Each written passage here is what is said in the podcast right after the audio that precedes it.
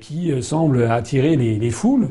mais là, on est quand même dans des attaques qui sont dignes de la presse collaborationniste des années 41-42. On est ces gringoires où je suis partout. Où est passée la dignité des journalistes? Alors il y en a quand même, heureusement, quand même, qui font leur métier, et de plus en plus, parce que c'est ça la bonne nouvelle, c'est que, outre que certains journalistes, notamment Laurent de Boissieu, le journal La Croix, qui a publié un tweet scandalisé de ce qu'il avait entendu sur France Info, parce que ça n'était d'ailleurs que la partie émergée de l'iceberg, parce que notamment toute la chaîne publique, France Inter, France Info, etc., euh, ont une systématiquement un parti pris extrêmement hostile et agressif, alors qu'ils sont quand même payés par, par vous et par moi. Ils sont quand même payés par les personnes qui, qui payent la redevance audiovisuelle. Donc on a un système d'audiovisuel public qui est complètement maintenant mis en ordre de marche pour servir les intérêts de ceux qui poussent M. Macron. Voilà, il faut dire les choses telles qu'elles sont, et les Français l'ont parfaitement compris. Pas seulement les Français d'ailleurs, parce que je vois beaucoup de journalistes qui, entre deux portes, effectivement, soupirent sur ces questions. Et moi, je vois que beaucoup de journalistes, dans de plus en plus de médias, eh bien maintenant, ont changé de ton, commencent à s'intéresser pour de bon à ce que je dis, commencent à se réaliser que je ne suis pas seul, que je suis, euh, j'ai créé un parti euh, politique qui a maintenant, qui compte 19 000, je vois 555 adhérents, donc déjà deux adhérents de plus depuis le début de, cette, de, cette, de cet entretien. Et euh, je constate que, en fait, il y a beaucoup de sympathie.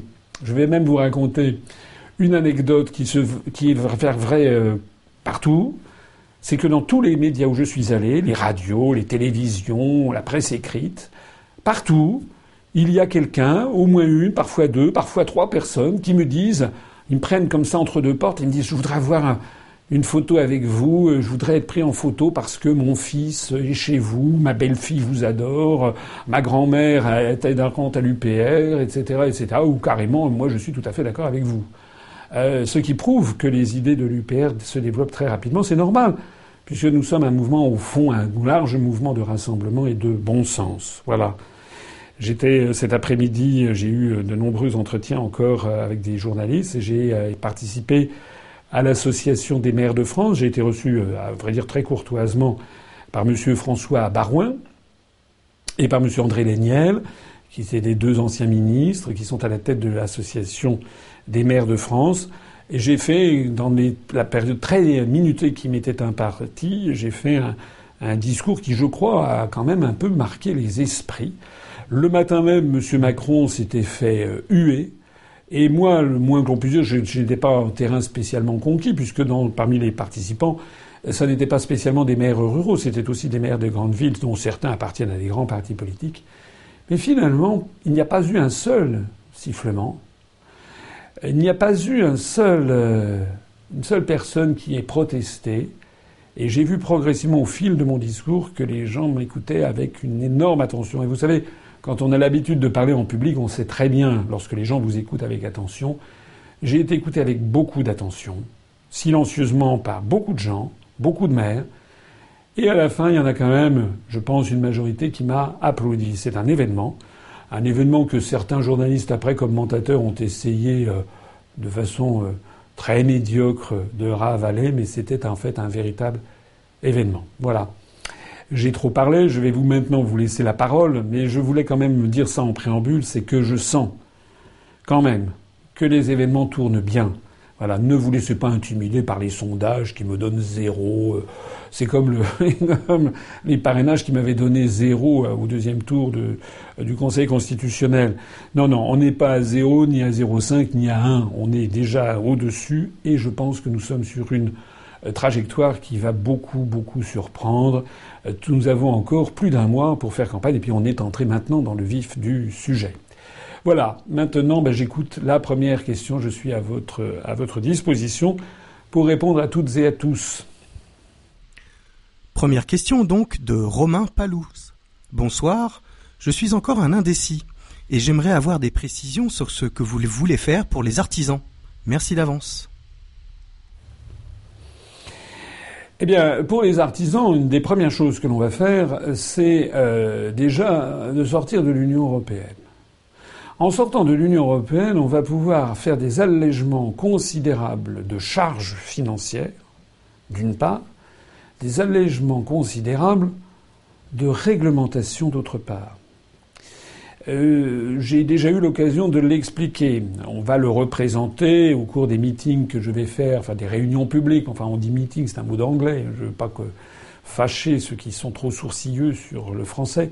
Au cours des prochaines grandes réunions publiques, j'aurai l'occasion de revenir sur l'aspect des, des, choses. Et quant à notre programme que nous avons diffusé et que nous mettrons en ligne sous forme papier dans les les tout prochains jours, euh, eh bien, vous trouverez toutes les précisions. Mais j'insiste sur le fait qu'en sortant de l'Union européenne, il y a des quantités de réglementations qui nous sont imposées par l'Union européenne et qui pourront être allégées sur toutes les entreprises qui n'exportent pas. Plus exactement, on les, supprimera, elles ne seront plus nécessaires. Les entreprises qui exportent, mais qui ne sont que 170 ou 180 000 en France, par rapport à des millions d'entreprises, elles, elles pourront, si elles le veulent, elles le feront certainement, elles conserveront ces réglementations pour pouvoir continuer à exporter sur les marchés européens. Mais les artisans, les TPE, les, auto-entrepreneurs qui n'exportent pas ou qui ont une zone de chalandise de l'ordre de 5 ou 10 kilomètres, eh bien eux, on va déjà considérablement alléger les réglementations. J'insiste sur cet aspect des choses parce qu'il a pesé lourd dans le vote qu'il y a eu le 23 juin de l'année dernière au Royaume-Uni en faveur du Brexit. Les Britanniques avaient compté qu'en termes macroéconomiques, ces réglementations coûtaient des fortunes, des dizaines de milliards de livres sterling. Nous, on a, si on fait une règle de 3 à partir des calculs britanniques, mais également certains ont été faits par les Pays-Bas, on a à peu près euh, une trentaine de milliards d'euros à, à, économiser du point de vue macroéconomique. Pour les artisans, ça veut dire qu'il y aura moins de, moins de, moins de réglementation de toute nature. Et une deuxième chose que l'on fera, c'est qu'on va faire des économies. Voilà. En sortant de l'Union européenne, on déjà on, on, gagne 9 milliards cash, 4 milliards supplémentaires avec l'arrêt la, la, des cofinancements européens. On a également, on fera des économies euh, sur euh, ce que j'appelle le, le, le, millefeuille administratif. J'ai déjà présenté la suppression de 4209 postes d'élus, la réduction des grandes régions qui sont des établissements au niveau d'établissements publics régionaux comme du temps de Georges Pompidou. Donc euh, des économies qui se chiffrent à peut-être 4,4 milliards d'euros par an en plus et puis, comme nous serons sortis de l'Union européenne, on fera également des économies considérables, euh, notamment en matière de lutte contre la fraude fiscale, qui actuellement est estimée à 60 milliards d'euros. On peut envisager, si on supprime la libre circulation des mouvements de capitaux, récupérer peut-être un tiers de cette somme. Mais encore, je suis modeste, ça fait 20 milliards d'euros.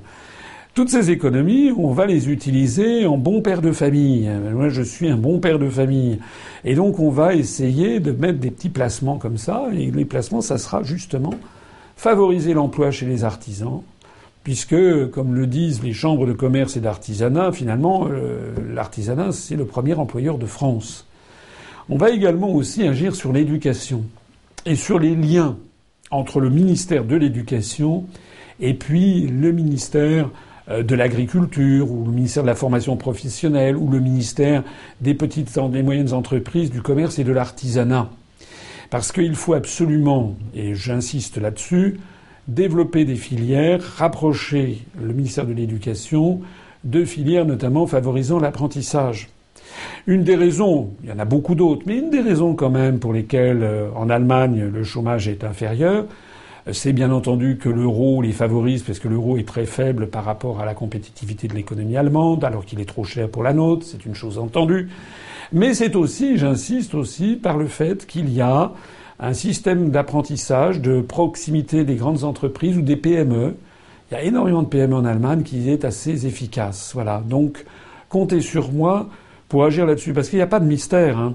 Euh, si on veut recréer de l'emploi en France, il faut donner la priorité aux petites entreprises, parce que c'est là que se trouvent les gisements d'emploi, dans le bâtiment, dans l'artisanat et voilà, dans toutes ces activités de PME qui euh, feront vraiment partie des priorités du gouvernement, de la majorité, que j'animerai si tout va bien. Voilà.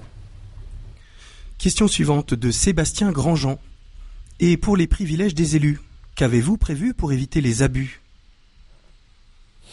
Alors, euh, on m'a demandé tout à l'heure, on m'a posé une question à la sortie de l'Association des maires de France. On m'a dit Qu'est-ce que vous pensez? Est-ce que vous pensez que M. Fillon doit démissionner? J'ai dit ça, c'est pas mon problème. Monsieur Fillon, il est candidat officiellement nommé par le Conseil constitutionnel. Maintenant, c'est les problèmes de Monsieur Fillon. Bon, moi j'ai déjà. En fait, je crois pas que les Français ça les intéresse énormément. Tout ça, ça sent mauvais. Moi, euh, il y a un journaliste que j'ai vu en fin de matinée qui m'a dit, je ne m'y attendais pas, qui m'a pratiquement fait une déclaration, pas une déclaration d'amour, mais une déclaration d'intérêt en me disant c'est quand même formidable, c'est un formidable bol d'air que vous apportez à cette campagne. Oui. Moi, je lui ai dit, ça sent le moisi, ça pue même. Donc, quand vous êtes entré dans une pièce qui sent le moisi, le renfermé, et qu'est-ce que vous faites? Ben, vous, vous ouvrez, vous ouvrez les fenêtres, vous faites entrer une grande de l'air, vous faites entrer le soleil pour sécher les moisissures. Donc c'est ça qu'on va faire au cours de cette campagne. Moi, j'ai pas envie d'ergoter sur les cas particuliers des uns et des autres. Mais euh, un autre journaliste m'a posé la question de savoir tout à l'heure qu'est-ce que vous pensez euh, de l'emploi de, personnes de la famille. Est-ce que vous trouvez que c'est bien? Non, ça n'est pas bien. Voilà. Donc moi, je suis favorable. D'ailleurs, je vais l'inscrire dans le programme, parce que les programmes, au fur et à mesure des événements, on découvre des choses qu'on ne soupçonnait pas forcément. Il faut en effet interdire, tout simplement, que les élus emploient certains membres de leur famille proches ou éloignés. Voilà. C'est aussi simple que ça, ça devrait faire partie d'un code d'éthique. D'ailleurs, dans l'administration, faut reconnaître quand même à l'administration française que l'on accède aux emplois à l'issue d'un concours administratif et qu'on ne fait pas nommer euh, ses proches. Euh, voilà, ça, ça s'appelle du népotisme. Le népotisme, c'est un mot qui date de l'époque des Borgia, de la Rome du début du XVIe siècle, sous Alexandre Borgia. Euh, qui on a on parlait de népotisme, ça vient de népos qui veut dire le neveu, c'est-à-dire que les, papes faisaient donnaient le, chapeau de cardinal, euh, créaient comme cardinaux leurs neveux. Quand on disait le neveu, c'était parfois des, des fils adultérins. Bon, ça n'est pas normal. Donc il faut effectivement donner un grand coup de balai là-dessus. J'en profite pour rappeler que pour ce qui concerne notre programme, premièrement, tous nos candidats à toutes les élections devront avoir un casier judiciaire vierge. Deuxièmement, nous ferons en sorte qu'aucun candidat, aucun élu ne puisse faire plus de deux mandats, quel que soit le mandat. Ce qui va faire un grand brassage, parce que les mauvaises habitudes, ça vient aussi des faits des gens qui sont élus députés une fois, deux fois, trois fois, quatre fois, et finissent par perdre un petit peu contact avec la réalité. Et puis, effectivement, tertio, on va y ajouter le fait qu'on ne doit pas... On, embaucher euh, un de ses proches, euh, voilà, euh, auprès de auprès de soi. Voilà, moi j'ai une femme, j'ai des enfants, ben ils n'étaient pas auprès de moi, je les ai pas fait embaucher au ministère des Finances. Voilà. D'ailleurs, ça aurait pas été possible. En plus, l'idée même ne m'en avait pas traversé l'esprit. Question de Corinne Kless. Votre candidature a dans l'ensemble sidéré le microcosme médiatique, qui s'est empressé de vous coller des étiquettes plus grossières les unes que les autres, mais se montre dépourvu d'arguments de fond à vous opposer. Certains journalistes sont franchement hostiles, mais d'autres semblent simplement plutôt curieux, voire intéressés. Quel est votre ressenti à cet égard? C'est une question à laquelle j'ai déjà répondu préalablement finalement dans mon, dans mon préambule. Donc je suis tout à fait d'accord avec ce constat. J'irai même plus loin, c'est que j'ai constaté des, des, journalistes euh, qui sont euh, plutôt favorables, même secrètement favorables. Il m'est arrivé dans des médias que je ne vais pas citer que pas forcément le journaliste qui m'interrogeait, mais euh, un technicien, quelqu'un comme ci ou comme ça, euh, me dit ah je vais être pris en photo avec vous. Euh, et puis certains m'ont fait un clin d'œil en disant allez bonne campagne. Ou tel technicien qui explique à d'autres techniciens ça, ça parce que comme je ne vais pas seul dans ces médias, je suis accompagné soit par Rémi Renault, soit par Thibault Longeon, soit par Adrien Riondet, soit par Karim Serran, etc. Donc euh, ils sont là, ils discutent et puis ils entendent parfois les gens qui réagissent dans les régies et il y en a, il y en a quand même pas mal qui connaissent l'UPR et il y en a pas mal qui apprécient beaucoup euh, l'Union populaire euh, républicaine. Voilà, il y a même un journaliste de renom qui m'a montré, à l'issue d'un entretien que j'ai eu, qui m'a montré son smartphone en me disant Regardez, c'est mon fils et son fils, qui paraît-il ne jure que par l'UPR et par moi, lui avait envoyé bravo papa, sous-entendu d'avoir invité Asselineau, et il avait continué, il continuait son SMS en disant je vais, je sais maintenant pour qui je vais voter. Voilà. Donc tout ça est de bonne loi. Oui, je suis d'accord. Il y a quand même de plus en plus de journalistes parce qu'il faut, faut pas, faut pas trop taper sur les journalistes. En fait, le problème des journalistes, je l'ai déjà expliqué, c'est qu'il y en a quand même beaucoup qui veulent faire leur métier correctement, même bien, et que parfois ils n'ont pas tout à fait les, voilà, les, les, les coups des franches. C'est le moins que l'on puisse dire. Mais encore une fois, je pense, vous savez, que le courage finit par servir d'exemple. On a une classe politique qui est complètement à bout de souffle, qui s'est perdue en fait, qui s'est égarée dans des, euh, dans, dans des médiocrités invraisemblables, il y a besoin de se redresser, comme disait De Gaulle, de redonner à la France euh, sa grandeur, de redonner à la fonction politique sa noblesse, et puis de faire preuve d'un peu de courage et d'aller au fond des choses, comme je l'ai dit tout à l'heure devant les maires. Il faut aller au fond des choses et puis mettre sur la table les problèmes de la France.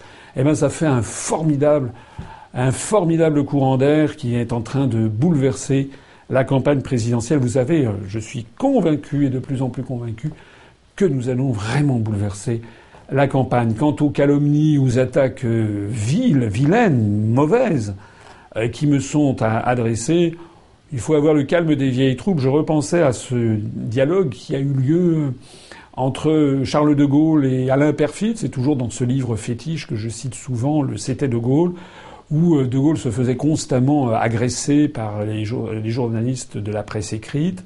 Et, un jour, de Gaulle dit à Perfit euh, je crois que c'était peut-être lorsqu'il avait refusé l'entrée du, Royaume-Uni dans le marché commun ou quelque chose comme ça. Et euh, De Gaulle dit à Perfit Eh bien, je vois que la presse, toute la presse me tombe dessus, tout le monde me critique. C'est bien, c'est la preuve que nous sommes dans la bonne direction. Voilà. Question suivante de Marco Fressonnet. Bonjour, monsieur Assolino. Lors de la saisie de l'article 50, pourriez-vous envisager le contrôle des flux de capitaux avant la fin des négociations avec la Commission européenne? Alors ça, c'est une question très technique. Je n'ai pas parfaitement la réponse parce que moi, je suis quelqu'un d'honnête. Je ne vais pas dire voilà, tout est réglé, etc. C'est pas vrai. Pas vrai. Regardez les Britanniques. Ils ont mis plusieurs mois à commencer à préparer les négociations. Ils l'ont fait, à mon avis, d'ailleurs exprès pour voir un petit peu wait and see, hein, comme c'est attendre et voir. Euh, et puis ils ont affûté certainement leurs euh, outils de, négociation. Donc moi je ne peux pas être sûr et certain de ce qui se passera. Mais je l'ai déjà dit, euh, il faudra effectivement créer très très vite un contrôle des mouvements de capitaux.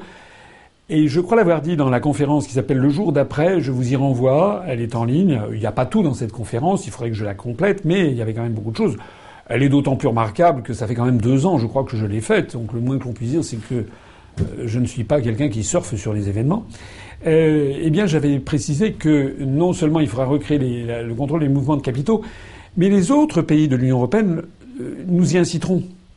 Parce que si je, si, si, par exemple le soir du premier tour, je fais un score surprise qui me qualifie pour le second, et tout est possible, hein, quand on voit qu'il y a 50% des Français qui ne savent pas encore pour qui voter, quand on voit les scores que font mes, vidéos sur Internet, quand on voit l'engouement, l'enthousiasme que je mesure, et maintenant dans la rue à Paris, je suis euh, dévisagé presque constamment, avec des gens, tout à l'heure, il y a quelqu'un qui m'a fait un pouce comme ça, les gens sont très gentils, euh, bon.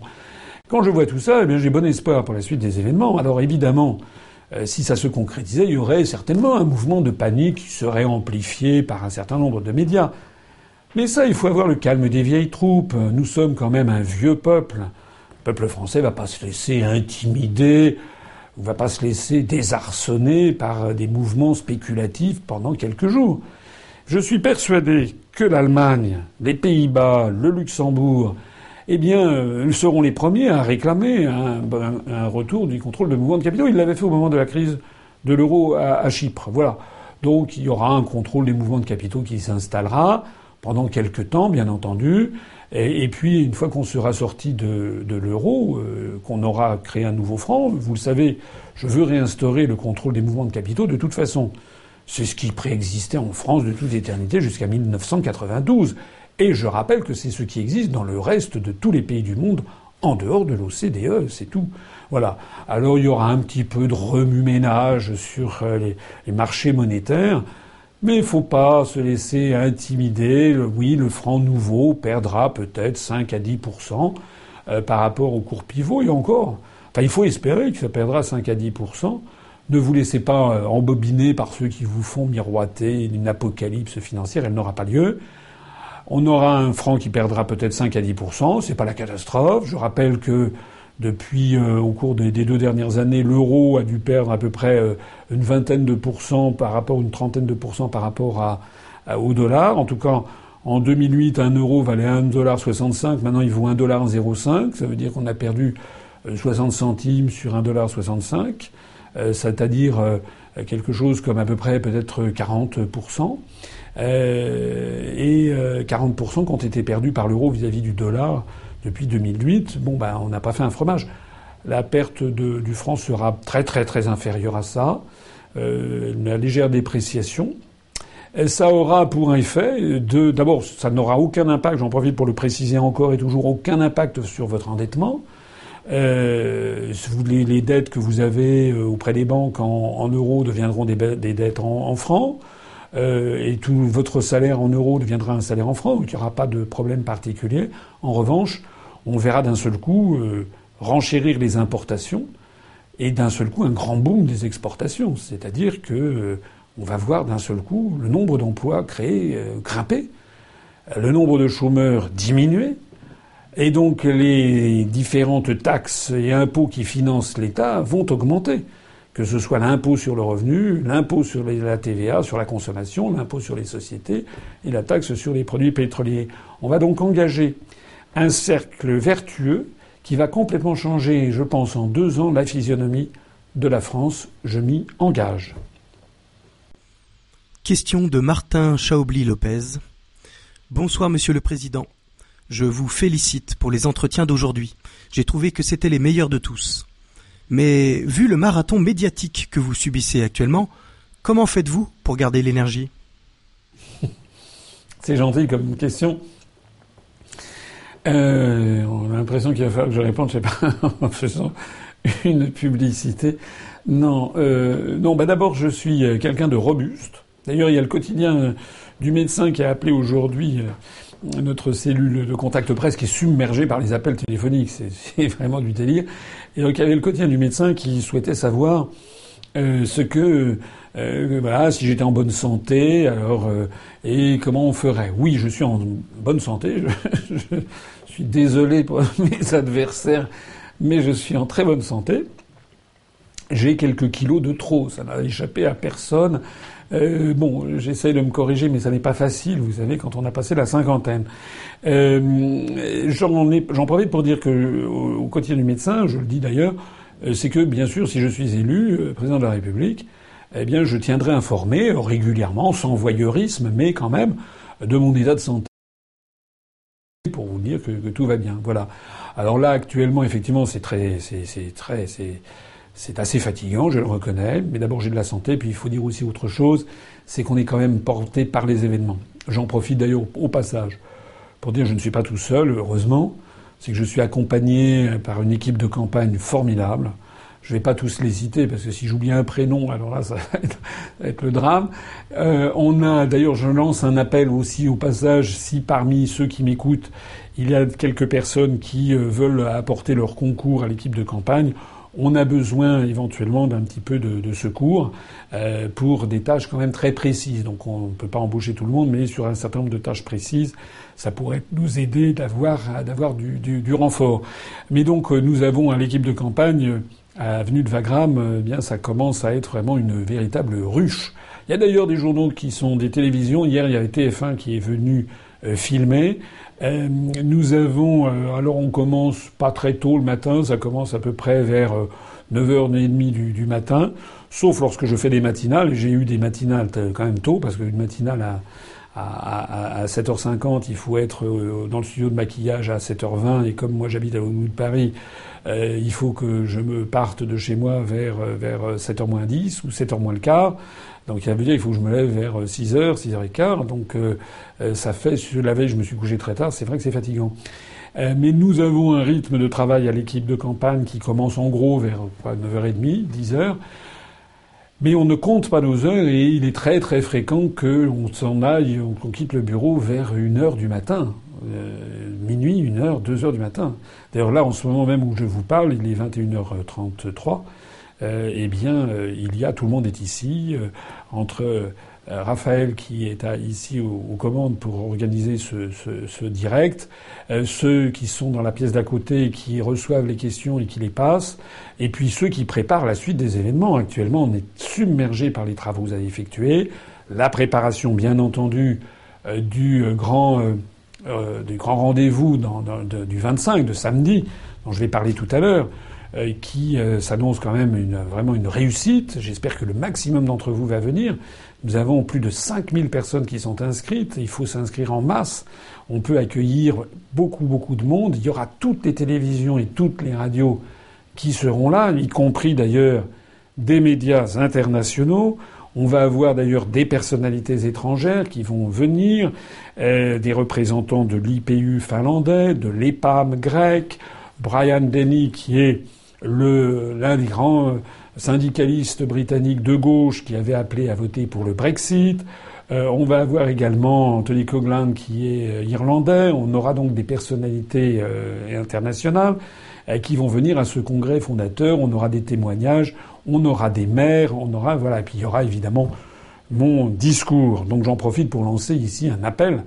Mobilisez-vous, venez de façon massive, ça va vous permettre de mesurer l'ampleur qu'a prise le mouvement. Et puis je pense que là encore, un certain nombre de journalistes vont découvrir euh, que l'UPR ça existe hein, et que c'est un c'est un grand un grand mouvement. Voilà.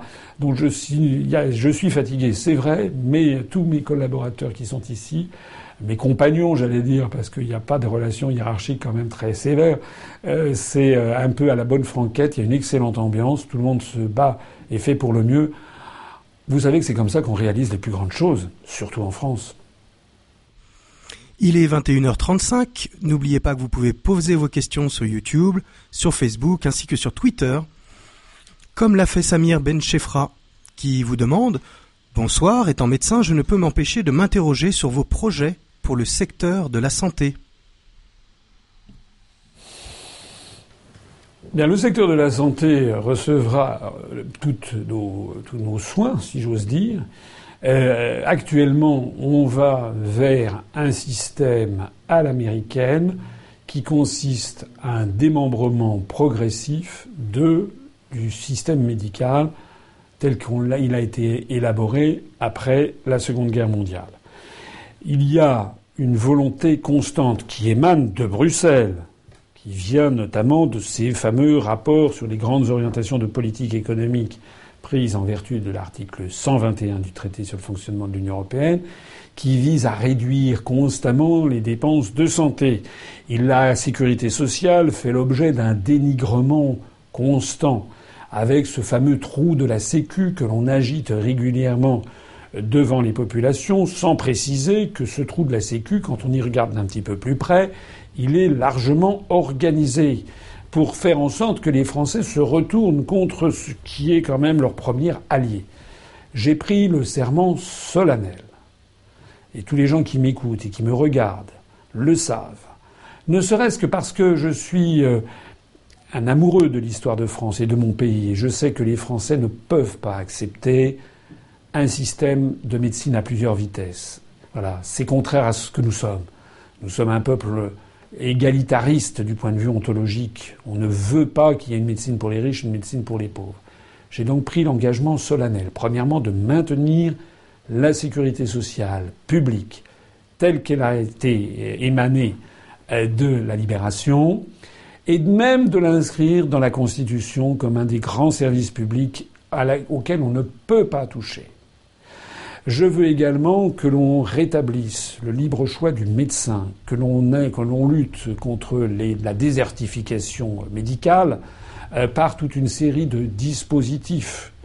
Je veux que l'on réévalue les euh, salaires du personnel hospitalier, en particulier ce scandale absolu que constitue l'exploitation et hontée des stagiaires et notamment des internes dans les hôpitaux je veux que l'on améliore la santé des les remboursements de tous ces médicaments qui sont déremboursés de plus en plus à la demande de Bruxelles, ou également je veux qu'on me rembourse de façon approfondie, enfin qu'on rembourse bien tout simplement, tout ce qui concerne les soins dentaires et les soins oculaires, parce que ça n'est pas un luxe. Voilà.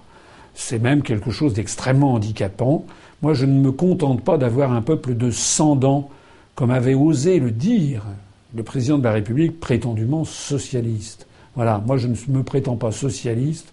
Moi, je suis un être humain. Je suis là pour me défendre pour mes concitoyens.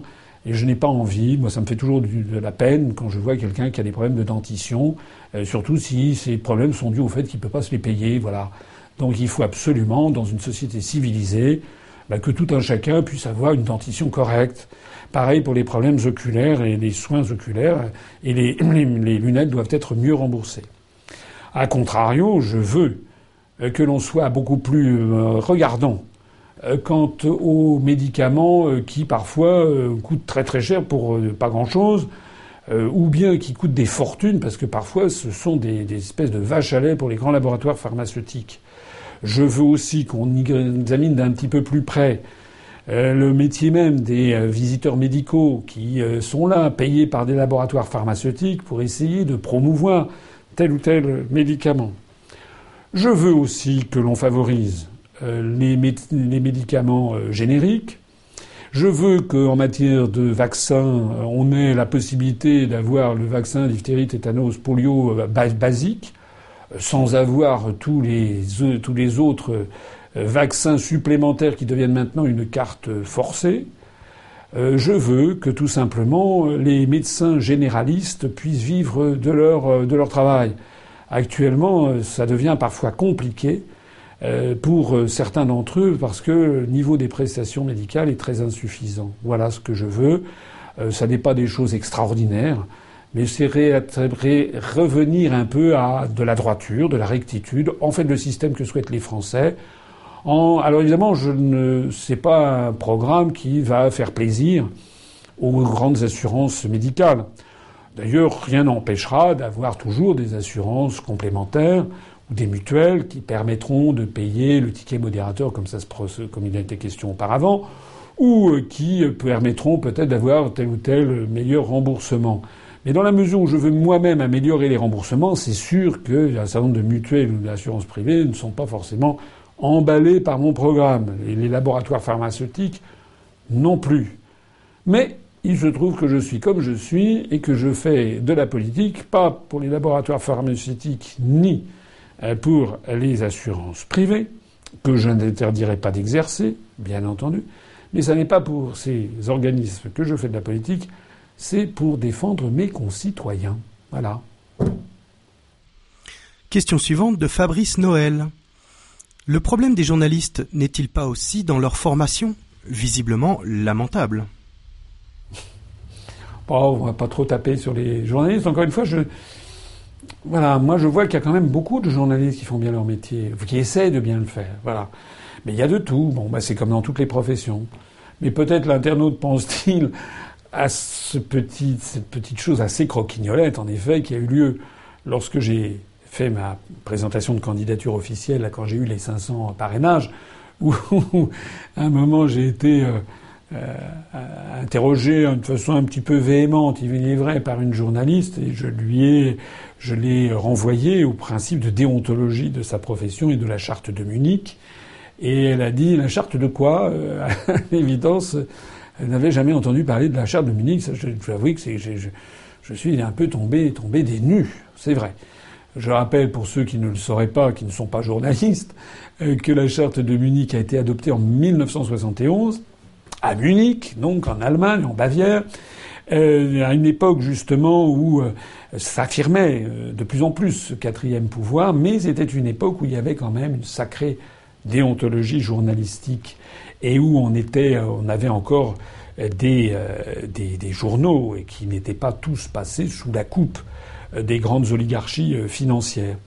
Et donc cette charte de Munich, quand on la relit, elle est parfaite. C'est les droits et devoirs du journaliste, et notamment l'article 8 et l'article 9 sur les devoirs du journaliste devraient être écrites en lettres d'or au fronton de tous les grands médias.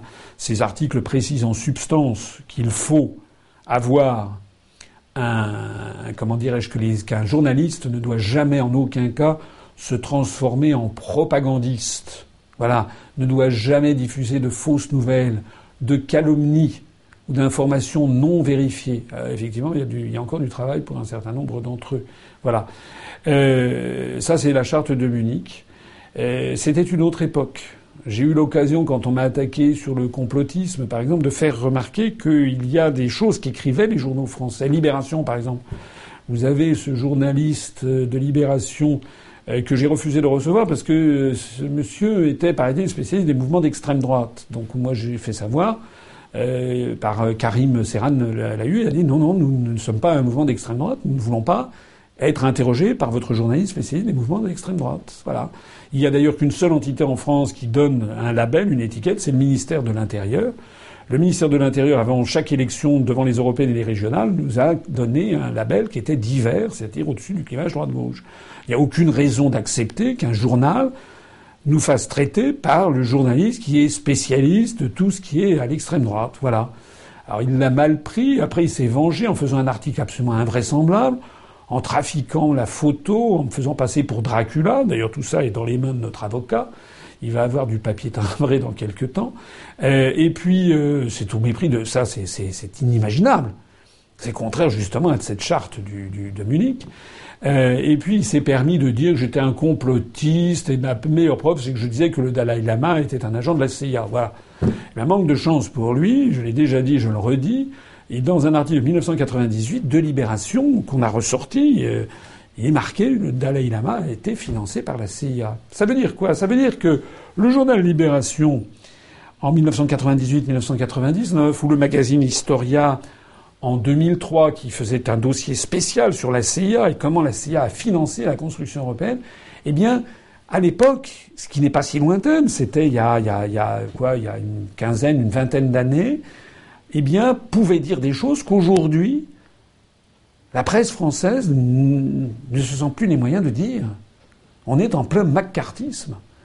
Et une des raisons fondamentales de ma candidature, et qui commence à être perçue par les journalistes, une des raisons fondamentales pour lesquelles notre mouvement a une croissance vertigineuse, je vois qu'on est à 19 567 euh, adhérents. Donc on était à 53, on a eu 14 adhésions depuis le début de cette euh, réunion ensemble. Actuellement, on a plus 180, plus 200, plus 250, plus 300 adhérents par jour. Une des raisons fondamentales, c'est que les Français qui nous découvrent ont compris qu'on est en train non seulement d'ouvrir les fenêtres et de donner un grand courant d'air, mais on est en train de, rétablir la démocratie en France. On est en train de libérer la parole. C'est une libération des esprits que nous allons tous ensemble faire apparaître. Question suivante de Guillaume Mourgue. Si vous n'êtes pas, au second tour, mais que Macron y est, appelleriez-vous à voter pour l'autre candidat pour faire barrage à ce dévot de l'oligarchie, quitte même à voter Le Pen? Eh bien, c'est une question que nous verrons le moment venu. Pour ce qui me concerne, je ne suis pas du tout convaincu que ni Mme Le Pen ni M. Macron vont faire les scores qui nous sont prédits par les sondages. Voilà ce que je pense. J'ai euh, mentionné euh, hier, euh, on a mis en ligne, à partir d'ailleurs d'éléments qui avaient été trouvés par un internaute, la comparaison de la présentation du programme que j'ai faite le 14 mars dernier, qui dure 3 heures et 20 minutes, sur Internet la comparaison de cette présentation de programme avec celle qu'a faite M. Macron, justement. Et la comparaison est quand même assez édifiante, puisque d'abord sur la chaîne YouTube de M. Macron, il y a, je crois, 11 000 abonnés. Nous, nous en avons 34 000. Sur la, cette, cette présentation de programme de M. Macron, il y avait eu 88 000 vues. Lorsqu'a été fait la saisie d'écran, faites la saisie d'écran, nous, on avait 130 000, je crois. C'est-à-dire quand même pratiquement 50% de plus. Et puis pour M. Macron, il y avait 3 000 je n'aime pas, et moi je crois que j'avais 463 euh, je n'aime pas. Et en revanche, M. Macron avait quelque chose comme 800 j'aime ou 900 j'aime, je ne me rappelle plus. Euh, et pour ce qui me concerne, eh bien, il y avait plus environ 5000 j'aime. Et là, c'est un échantillon qui est autre chose que les échantillons des sondages officiels, surtout quand ils sont payés par BFM. Les sondages officiels, paraît-il, qui sont faits alors avec des... On ne sait pas comment c'est fait. La seule chose que l'on sache de façon certaine, c'est que ces sondages officiels sont faits avec 800 à 1000 personnes. Et qu'ensuite ils font l'objet de tripatouillages que l'on appelle des redressements. Nul ne sait ce qui, comment ça, ce qu'il en ressort. Alors que je vois que moi sur Internet, alors bien sûr il y a un biais méthodologique sur Internet, c'est vrai, c'est que les gens qui sont sur Internet ne sont pas représentatifs de la population générale nécessairement, mais ils le sont de plus en plus, surtout quand il y a 130 000 vues. C'est-à-dire qu'il y avait les échantillons dont je vous parle sont 100 fois supérieurs aux sondages qui sont effectués par euh, BFM, par les instituts de sondage. Parce que je suis d'accord que sur Internet, ça n'est pas forcément représentatif du corps électoral, qu'il y a des billets méthodologiques et statistiques, c'est vrai. Mais que dire des sondages publiés par la presse dont on ne connaît rien en définitive? Voilà. Moi, ce que je sais, c'est que l'expérience de l'année 2016 a montré que, en définitive, ce qu'on voyait sur Internet était une bonne représentation de ce qui allait sortir dans les urnes. Voilà. Parce qu'à croire les sondages officiels au Royaume-Uni, le Brexit devait être battu à plat de couture. Quand on allait sur Internet, on s'apercevait que ce n'était pas du tout le cas et que le Brexit allait probablement gagner. Donc c'était la parole des instituts de sondage officiels, paraît-il, avec des, avec des, avec des, comment dirais-je, des panels extrêmement sociologiquement représentatifs et tout, et tout quanti. Et les autres, c'était tout simplement des gens qui s'exprimaient sur Internet. Le résultat, c'est que c'est quand même Internet qui avait, qui s'est révélé exact. Et le même, la même, le même phénomène s'est reproduit pour l'élection de Donald Trump. Rappelez-vous que tous les sondages avaient montré que Mme Clinton serait élue euh, comme ça, euh, fingers in the nose, les doigts dans le nez. Enfin, ça, on allait voir ce qu'on allait voir. Bah, elle a été, elle a été battue. Euh, la même chose devait se passer avec la primaire des Républicains. Paraît-il que M. Juppé allait être élu dans un fauteuil. Il a été prié par le corps électoral de retourner à Bordeaux. Et il paraît que M. Valls allait être élu là aussi comme candidat. Ça n'a pas été non plus le cas. C'est la raison pour laquelle, d'une certaine façon, je me demande si ça n'est pas bon signe que d'avoir des sondages euh, qui euh, me donnent battu dès le premier tour. Alors certains, je sais bien, vont rire en disant mais les sondages le donnent à 0, 0,5 ou 1%. Rira bien qui rira le dernier. Moi, ce que je sais, c'est que ces sondages prétendus, euh, en fait, tiennent compte du nombre de voix qu'on a obtenues au scrutin précédent ou je ne sais pas quoi, euh, tiennent compte de l'âge du capitaine, tiennent compte aussi, si j'en, si crois M. Philippe de Villiers, euh, qui s'est exprimé sur la question des sondages, tiennent parfois aussi compte peut-être de l'intérêt du commanditaire du sondage. Voilà, je ne me défausse pas. Le moment venu, on verra bien ce qui se passera. Mais moi, je, je me permets d'insister, je ne pense pas. Il suffit de regarder sur Internet, il suffit de tendre l'oreille. Je ne pense pas que Mme Le Pen fera le score qui lui est annoncé. D'ailleurs, on l'a vu aux Pays-Bas, où là aussi Gerd Wilders allait faire, on allait voir ce qu'on allait voir, ben, il a fait un score qui a déçu par rapport à ce qui avait été annoncé, euh, ou qui a réjoui par rapport à ce qui était annoncé, ça dépend du point de vue que l'on se place, mais enfin, en, bref, il n'a pas fait ce qui avait été annoncé, il a fait beaucoup moins. Euh, et je suis absolument convaincu que M. Macron ne fera pas non plus le score qui est actuellement annoncé. Il suffit de parler autour de soi. Hein. Il suffit de demander autour de soi qui va voter Macron on est très très très très très loin d'avoir une personne sur quatre qui s'apprête à voter Macron. Ça, c'est pas vrai du tout. Question suivante de Alex PJL. Bonsoir, monsieur Assolino. Quelles sont vos positions sur l'éducation nationale? Nombre d'enseignants? Gel du point d'indice depuis des années? Alors, sur l'éducation nationale, j'aurai l'occasion au cours des prochaines semaines de faire un, une, comment dire, une présentation particulière. C'est un sujet très grave. Euh, ce que dit euh, cet internaute est juste. Euh, c'est vrai que le, les, fonctionnaires de l'éducation nationale n'ont pas, pas vu beaucoup d'augmentation de salaire depuis, depuis longtemps. De façon plus générale, l'enseignement français est quand même à la dérive. Voilà. Je pense qu'il faudrait là aussi, réaffirmer les principes de l'école de la République, réaffirmer l'autorité de l'État, l'autorité du corps enseignant, euh, et ne pas tolérer d'aucune façon la moindre, le moindre, dérapage en matière de respect de l'enseignant, euh, euh, comment dirais-je, troubles dans les cours, etc., etc. Je crois aussi qu'il faut avoir une école qui euh, revienne à certaines exigences. Voilà. Ah, je ne suis peut-être pas dans l'air du temps, c'est vrai, je ne suis pas un bobo. Mais moi, ce que je sais, j'ai déjà eu l'occasion de m'exprimer, je le redis, c'est que si l'école de la République n'est pas un minimum exigeante, parce qu'il faut travailler hein, pour réussir. C'est ce qu'on m'apprenait quand j'étais petit. Vous savez, moi, je ne suis pas né dans une famille, je ne suis pas sorti de la cuisse de Jupiter. Mes arrière-grands-parents, je l'ai déjà dit, étaient des pauvres paysans. Mes grands-parents sont montés à Paris au début du XXe siècle et mon père a été le premier de la famille à avoir son baccalauréat. Puis ensuite, comme il était brillant, il a été poussé par des instituteurs et des professeurs de la République euh, qui l'ont incité, c'est ce qu'il a fait, euh, les concours des grandes écoles d'ingénieurs. Il avait réussi l'école centrale de Paris. Moi, j'ai été élevé quand j'étais jeune dans un univers euh, familial où on me disait il faut bien travailler pour réussir. Mais ça nécessite une certaine exigence.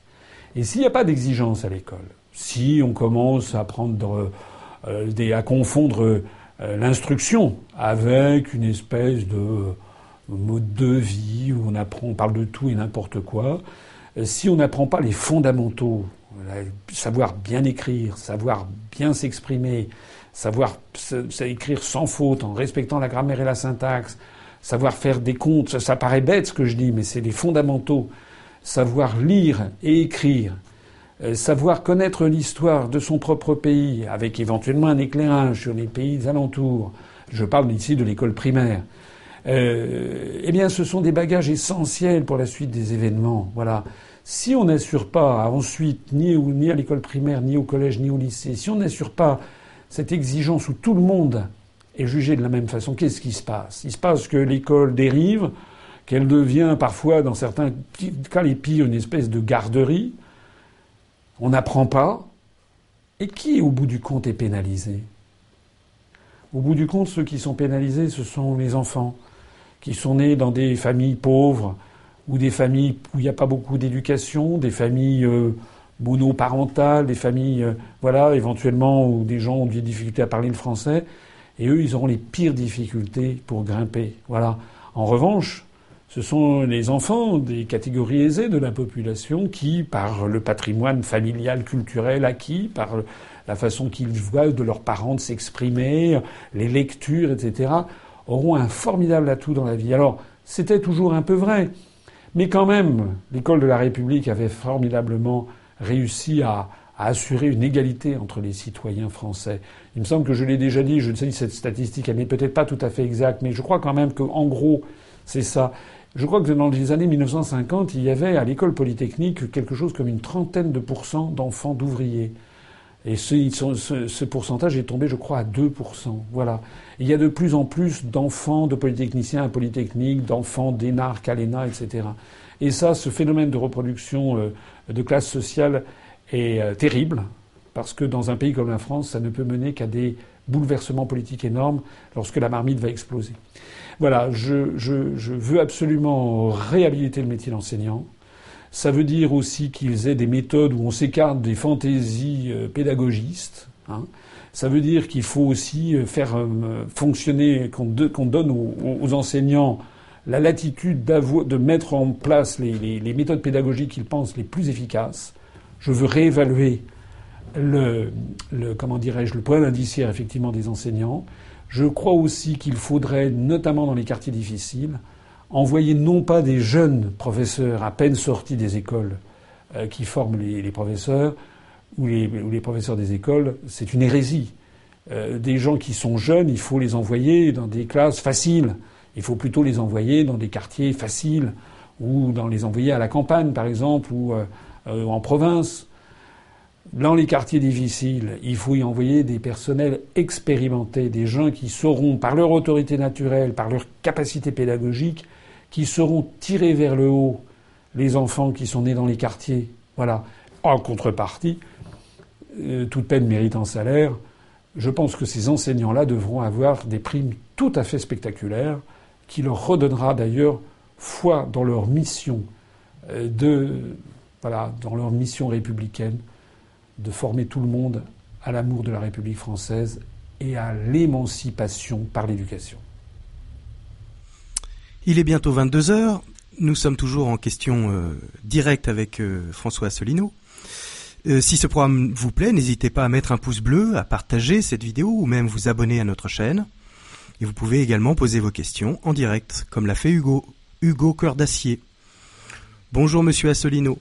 Pourquoi n'étiez-vous pas présent au débat sur Explicite avec Nathalie Arthaud et Jacques Cheminade?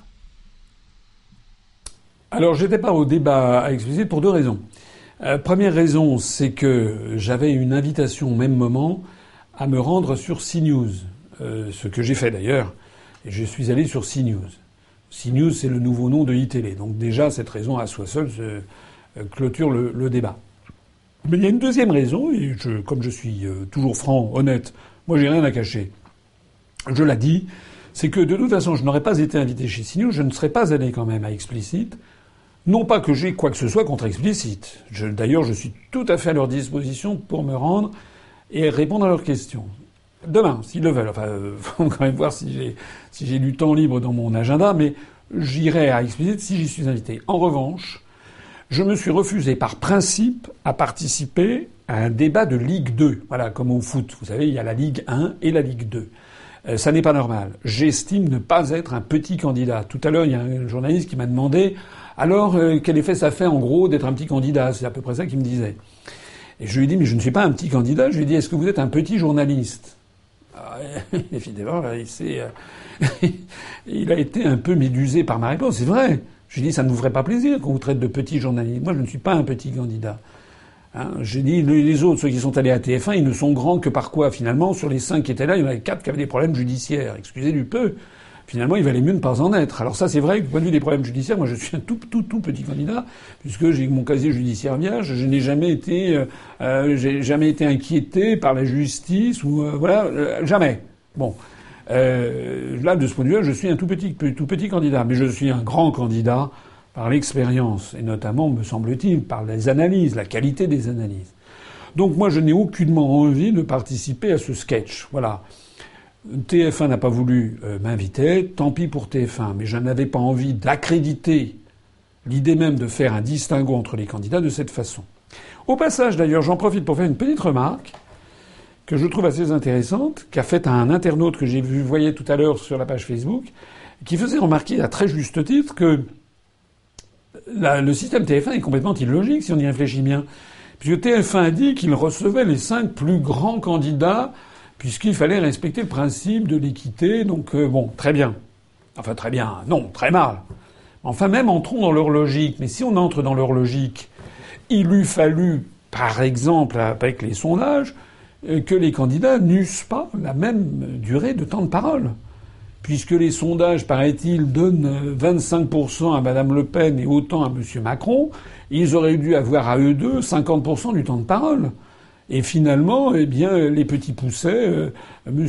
Hamon euh, ou euh, Monsieur, Monsieur Mélenchon auraient dû avoir trois fois moins ou deux fois moins. Voilà, ils ne l'ont pas fait. Donc ils sont illogiques et contradictoires en eux-mêmes.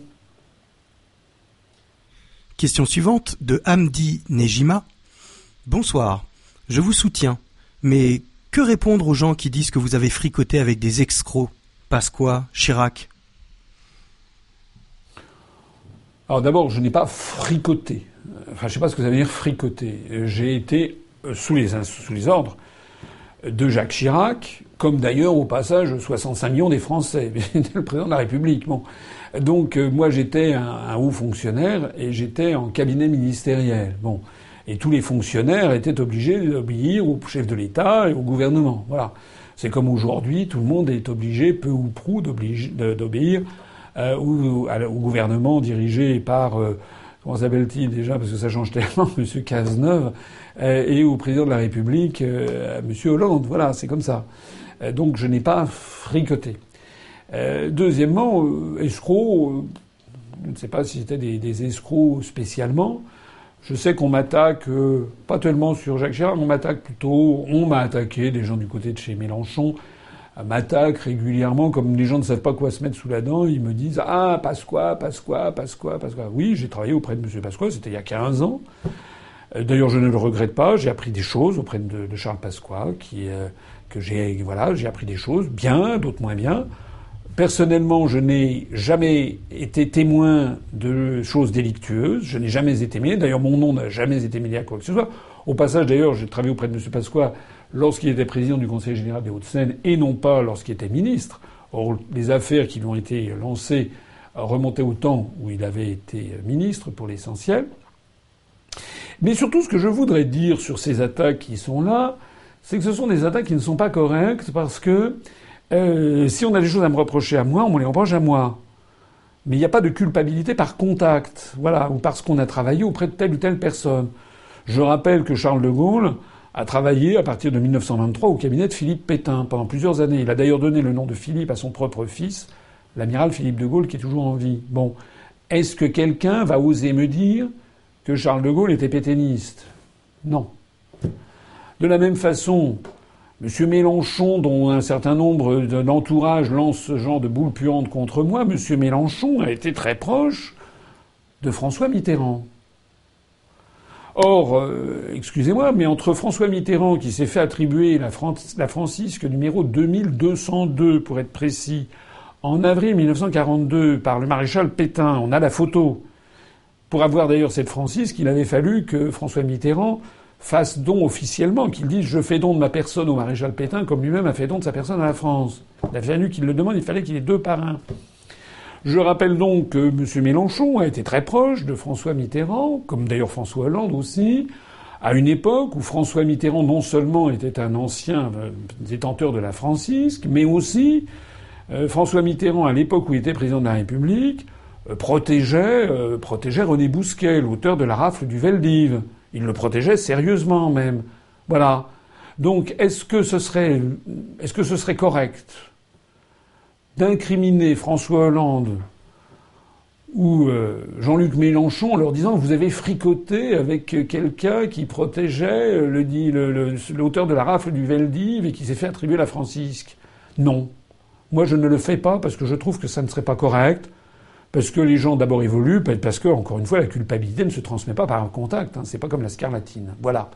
Donc moi j'attends et j'aimerais que M. Euh, Mélenchon demande à ses troupes de mettre un petit peu le bémol sur ce genre d'attaque, qui ne le grandissent pas, pas plus que les gens qui l'entourent. Question de GUIX. Bonsoir. Quel est votre programme en ce qui concerne les retraites et les travaux pénibles? Alors, s'agissant des retraites, euh, j'ai prévu d'inscrire dans la Constitution non seulement le principe de la sécurité sociale publique pour tout le monde, pour tout le monde, pour 100% des Français, mais aussi d'inscrire le principe des retraites par répartition. Ça, c'est un point, je ne sais pas si tout le public comprend bien, mais les retraites traditionnellement en France se font par répartition. C'est-à-dire que ce sont les classes qui sont des classes d'âge qui travaillent, qui versent une cotisation retraite. Ces cotisations retraite servent à financer les gens qui sont partis à la retraite. Voilà. Ça, s'appelle la solidarité intergénérationnelle. C'est ce qui fait la solidarité d'un peuple, d'ailleurs. Enfin, c'est un des éléments. Bon. Ce qu'il faut savoir, c'est que, effectivement, la courbe des âges et la courbe de l'emploi sont telles qu'il y a de plus en plus de retraités, puisque l'espérance de vie augmente, ce dont, évidemment, il faut se réjouir, à commencer par moi puisque j'ai 59 ans. Donc euh, je commence à envisager qu'un jour je serai à la retraite. Et puis la retraite arrive finalement assez, vite pour tout le monde. Donc les classes d'âge qui se partent à la retraite sont, il y a de plus en plus de personnes âgées et parfois très âgées. Et puis au même moment, il y a quand même le déclin démographique d'une part et puis le chômage d'autre part. Donc il y a eu des calculs, les gens qui ont dit oulala, là là, c'est catastrophique, on va plus arriver à financer les retraites.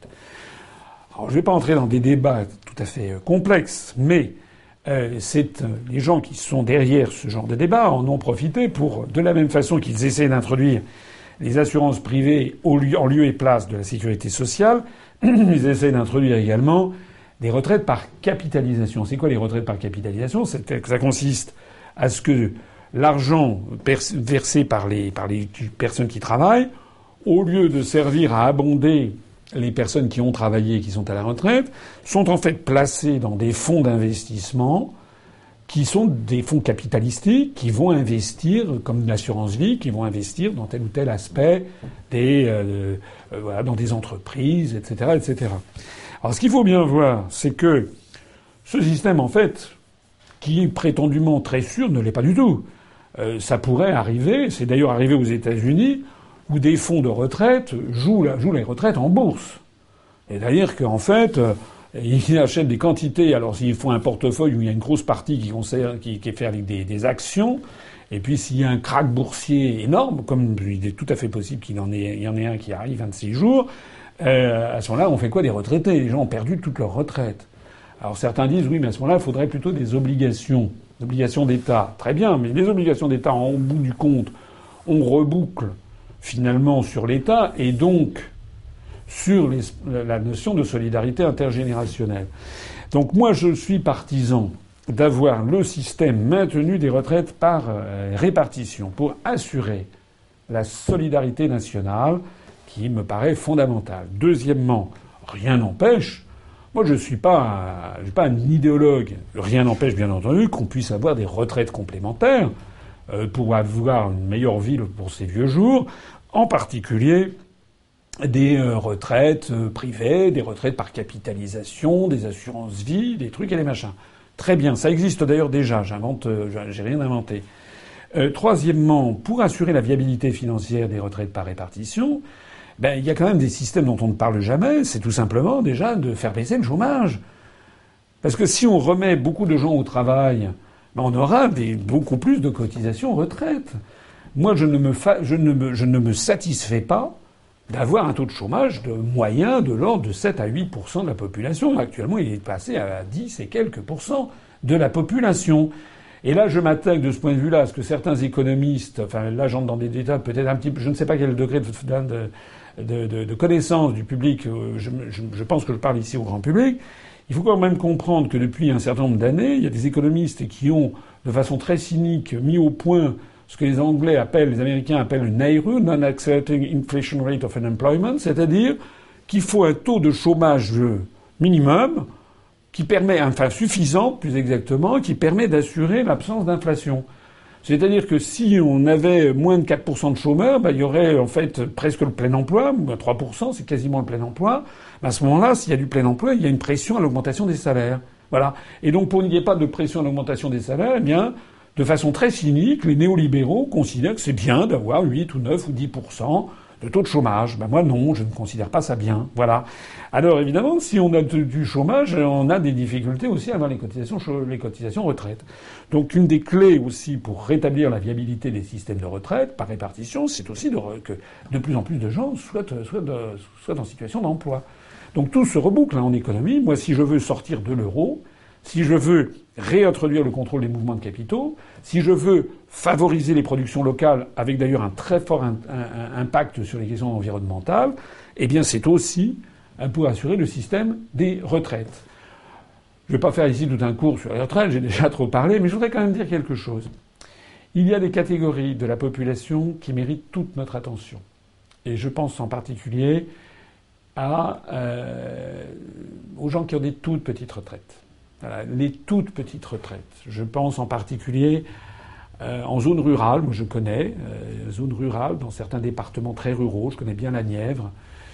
Il y a des personnes qui ont travaillé pendant très longtemps, pendant 30, 40 ans, 50 ans de leur vie, 45 ans, et qui euh, ont en fait une retraite presque rien. Voilà. Je connaissais un exemple vraiment pathétique une, une, femme dans le village où j'étais, qui est décédée maintenant, mais qui avait été, qui avait travaillé avec son frère dans une boulangerie. Et euh, en fait, son frère ne la déclarait pas. Voilà, ça existe malheureusement. Et puis quand est arrivée la retraite, elle avait, elle était en dessous du seuil de l'indigence. Donc ça, ça n'est pas bien. Il doit y avoir pour nos aînés un plancher euh, absolu de retraite pour empêcher que des personnes âgées euh, soient, soient en dessous de l'indigence. Et ça, je compte bien l'instaurer, quelles que soient les professions, mais je pense en particulier à des artisans, à des commerçants, à des agriculteurs, à des petits commerçants, euh, qui, après une longue année de, longues années de, labeur, sont en dessous d'un seuil de viabilité. Il faut qu'on ait absolument un minimum vital, un minimum vieillesse qui soit vraiment calibré à un niveau tel, même pour des gens qui n'auraient pas cotisé, euh, et trouver un système qui euh, sauve les gens de l'indigence, ça c'est pour moi extrêmement important et je voulais le, le, le, le souligner. Question de Maxime Karlamov. Bonsoir Monsieur Assolino. Que pensez-vous d'un programme qui inciterait très fortement les jeunes à partir faire une mission à l'étranger? Emploi, stage, bénévolat, humanitaire? Alors, c'est une question que vous me posez tout à trac. Je n'ai pas de réponse comme je réponds. Enfin, comme d'ailleurs toutes ces questions me tombent dessus. Euh, j'ai l'impression parfois euh, d'être d'être une encyclopédie. Euh, donc, il faut quand même que je me alors que je me remue les méninges. cette question, cette suggestion me semble quand même plutôt une bonne suggestion. Voilà. Moi, je l'ai dit, je parle de ce que je connais, notamment mon parcours personnel. Moi, j'ai vécu à, l'étranger. J'ai vécu au Japon pendant un an et demi. Ça m'a d'ailleurs donné au passage d'abord l'amour du Japon, qui est un pays que, j'aime énormément, de l'Asie, de l'Extrême-Orient et de l'Asie en général, et du monde entier en fait. Moi, j'adore les civilisations étrangères. Je l'ai déjà dit et redit. ça m'a donné aussi une, petite fibre en faveur de nos amis expatriés. Il y a actuellement, euh, en ce moment même où je parle, 1221 euh, adhérents euh, expatriés. C'est beaucoup. 6,4% hein. de nos adhérents sont expatriés. J'en profite pour les saluer. Pourquoi? Parce que je sais ce que c'est qu'être expatrié. C'est euh, avoir un pied dedans et un pied dehors. C'est en général les expatriés, surtout quand ils vivent depuis longtemps dans un pays, ils aiment évidemment le pays où ils habitent, mais rien n'y fait. 90 ou 95% des expatriés ont quand même gardé une petite partie de leur cœur dans le pays de leur père, de leur mère, dans leur patrie, comme on dit, dans le pays de leur naissance. Euh, moi, je suis favorable, absolument, à euh, des stages, de même des stages de longue durée à l'étranger. Pourquoi? Parce que ça ouvre l'esprit des gens. Moi, après avoir vécu un an et demi au Japon, je n'étais plus le même homme. Et ça m'a changé à vie. Ça m'a donné une ouverture d'esprit, une ouverture sur le monde. Et je constate que c'est toujours ce qui arrive avec les gens qui s'expatrient. Parce que d'un seul coup, ils perçoivent mieux ce qu'est la France, avec ses qualités, ses défauts, les, travers nationaux que nous avons, mais aussi ils perçoivent mieux que c'est un pays formidable euh, dont nous ne devons pas, euh, euh, que nous ne pouvons pas laisser tomber. Le, le, monde a besoin de la France, comme je le dis souvent. La France, elle n'appartient pas qu'aux Français, elle appartient au patrimoine de l'humanité, comme d'ailleurs le Japon ou bien l'Allemagne ou le Royaume-Uni. Voilà, nous devons défendre notre pays, mais avec euh, bénévolence et amour pour les autres, hein, pour les autres pays. Euh, j'ai déjà cité, je l'ai déjà cité 50 fois, on va dire que je radote, mais cette définition que donnait Charles de Gaulle, où il disait nous sommes patriotes, c'est normal d'aimer son pays puisque c'est comme aimer ses parents. Ça, c'est le contraire qui n'est pas normal. Il disait un patriote, c'est quelqu'un qui aime son pays. Un nationaliste, c'est quelqu'un qui déteste le pays des autres. Voilà. Eh bien, quand on a vécu à l'étranger, on en revient changé. On ne peut plus détester le pays où on a vécu, ou alors on s'y est vraiment très, très, très, très, on s'y est pas plus du tout. Ça peut arriver. Mais en général, quelqu'un qui vit six mois, un an, euh, revient changé. Il voit les choses d'un autre œil. Il fait preuve de beaucoup plus de compréhension. Et puis il a envie, tout en ayant, moi j'adore mon pays, j'adore le Japon, j'adore, j'aime le Japon, J'aime les pays d'Extrême-Orient, j'aime tous les pays dans lesquels je suis allé, pas tous, mais beaucoup. Mais du coup, j'ai envie d'autant plus de défendre la France. C'est la raison pour laquelle je réponds oui à cet internaute. Quelle forme il faudrait que ça prenne? Développer Erasmus. On me bassine souvent avec Erasmus. On me dit oui, vous voulez sortir de l'Union européenne et Erasmus, Erasmus. Mais Erasmus, on peut très bien faire Erasmus sans l'Union européenne dans une pipe. D'ailleurs, dans Erasmus, la Suisse est dans Erasmus. Mais moi, ce que je veux, c'est que le Erasmus, pour les étudiants, ça soit pas seulement l'Union européenne. Je veux que l'Erasmus ou les pays d'Europe, je veux que ça soit un Erasmus mondial. Pourquoi est-ce qu'il n'y aurait pas des jeunes Français qui iraient faire des études? Ils en font déjà d'ailleurs. Notre directeur de campagne, Adrien Riondet, n'a pas fait seulement les mines de Paris, il est également diplômé de l'université de Tsinghua à Pékin. Bon, euh, aller en Chine, aller au Japon, mais aussi au Brésil, en Afrique du Sud, au Caire, en Égypte, en Inde, en Russie, aux États-Unis. Voilà. Moi, je suis pour l'ouverture sur le monde, et si ça peut se faire dans le cadre d'un Erasmus planétaire, et en particulier avec la francophonie, je dis banco. D'ailleurs, je l'avais mis dans mon programme il y a cinq ans, cette idée d'Erasmus de la francophonie, notamment avec tous les pays d'Afrique qui sont en plein développement. Vous savez à quel point je veux faire quelque chose vers l'Afrique. Euh, mais ça peut être aussi dans un autre cadre. Par exemple, dans le cadre d'une espèce de service civil pour le compte de l'État, euh, pour le compte d'entreprises, par exemple, qui pourraient bénéficier à l'issue d'une scolarité de jeunes gens et de jeunes filles qui pourraient travailler, par exemple, pendant six mois, un an en Australie, euh, en Argentine, au Canada, et j'en passe. Question suivante de Marc Candelier. Comment allez-vous réduire la dette de la France? Avez-vous un objectif? Alors, euh, je ne sais pas si cet internaute a bien vu déjà le, programme. Je me permets de le repréciser. Le programme, euh, c'est que sur la dette publique, c'est un des trois sujets avec l'immigration et l'énergie que j'avais déjà euh, localisé, précisé en 2012 et que je reprécise de nouveau, qui feront l'objet au cours du quinquennat d'un débat national. Ça veut dire quoi, c'est un débat national? Ça veut dire que on va mettre sur la table, devant les Français, notamment devant TF1 renationalisé, que je veux transformer en une télévision interactive au service du peuple français, avec des débats politiques, des vrais, avec des systèmes, par exemple, d'agora, euh, par exemple, je sais pas, tout un samedi matin, toutes les semaines ou tous les 15 jours, où il y aurait un peu ces initiatives que l'on voit fleurir et qui correspondent bien à l'esprit du temps, où les Français pourraient s'exprimer en direct même, hein, soit par Internet, soit par des boîtes euh, médiamétriques qui sont installées d'ores et déjà dans 80 000 foyers, où les gens pourraient participer à des débats. Euh, et avoir des débats avec des spécialistes, particulièrement par exemple sur la dette, on explique aux Français quelle est l'origine de la dette, comment, quelles sont les possibilités de sortir de cette affaire. Et ces débats qui dureront plusieurs semaines, plusieurs mois, où tout le monde pourra s'exprimer, et normalement devront déboucher sur un référendum, référendum où euh, il y aura plusieurs questions qui seront posées, et je n'engagerai pas ma responsabilité de chef de l'État, puisque j'ai dit que je souhaite développer les référendums avec des référendums d'initiative populaire, où il faudra 500 000 Français ayant signer, déposer leur signature en mairie, à ce moment-là, une question pourra, après validation par le Conseil constitutionnel, être posée.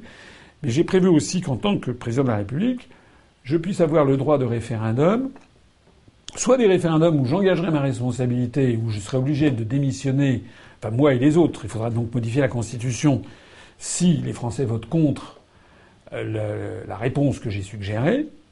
C'est ce que s'était appliqué Charles de Gaulle en 1969. Il avait appelé à voter oui au référendum de 1969. Les Français ont voté non. Il s'est appliqué ça, mais ça n'est figuré nulle part dans la Constitution. C'est lui qui a fait preuve de sa conception du chef de l'État. En revanche, Jacques Chirac ne se l'est pas appliqué en 2005 lorsque les Français ont voté non. Mais j'ai prévu aussi un autre type de référendum pour les Français où le président de la République posera des questions, un référendum, mais n'engagera pas sa responsabilité. Ça veut dire qu'il s'astreindra à ne rien dire, il sera muet comme une carpe, comme la reine d'Angleterre au moment du référendum sur le Brexit. Mais il appliquera la décision qui aura été prise par les Français. Et dans la mesure où il n'aura pas engagé sa responsabilité, il n'aura pas usé de son influence pour favoriser tel ou tel camp, il sera tout à fait légitime pour rester et pour appliquer la décision du peuple souverain. Parce que moi, si je suis président de la République française, je serai le président, le chef de l'État, mais je, n'oublierai jamais que le souverain, c'est le peuple français. Et ça n'est pas Goldman Sachs, ça n'est pas JP Morgan, ça n'est pas euh, Natixis, ça n'est pas euh, tel ou tel grand laboratoire pharmaceutique ou Monsanto, ça n'est pas la Commission européenne, l'OTAN ou je ne sais, pas quoi. Mon, le souverain, mon, mon patron, si je veux dire, ça sera le peuple français. Alors, pour revenir à la question sur la dette, eh bien, on fera ça et on fera des référendums avec des questions qui pourraient être diverses et variées. Alors comment traiter la dette maintenant? Ben, La dette, c'est un sujet compliqué. Si c'était facile, ça se saurait. Méfiez-vous de ce qui circule sur Internet, qui n'est pas exact, où on laisse entendre que, en fait, la dette publique serait uniquement la création des banques privées et qui auraient le monopole de création monétaire. Ça n'est pas exact. Les banques peuvent créer de l'argent, ça c'est tout à fait exact, mais ça n'est pas de l'argent banque centrale. J'ai dit et je redis, je le répète, que sorti de l'Union européenne, on se sera soustrait à l'article 123 du traité sur le fonctionnement de l'Union européenne et que l'on pourra donc monétiser une petite partie de la dette publique, du déficit public, c'est-à-dire créer de la base monétaire banque centrale à la place d'un endettement. Mais ce qu'il faut voir, c'est qu'il faut être sérieux et responsable ce genre de mesure doit être fait de façon quand même extrêmement parcimonieuse parce que ça crée de l'inflation immédiatement. Donc un tout petit peu plus d'inflation qu'aujourd'hui, ça serait bien, puisque actuellement il n'y a pas assez d'inflation, on est en récession. Un petit peu d'inflation, ça met de l'huile dans les rouages. Il faudrait qu'on ait un objectif de l'ordre de 3 ou 4% Actuellement, on est à 0,1, donc ça n'est pas normal. Tous les économistes vous le diront. Mais ça n'est pas là non plus la potion magique. Hein, et voilà.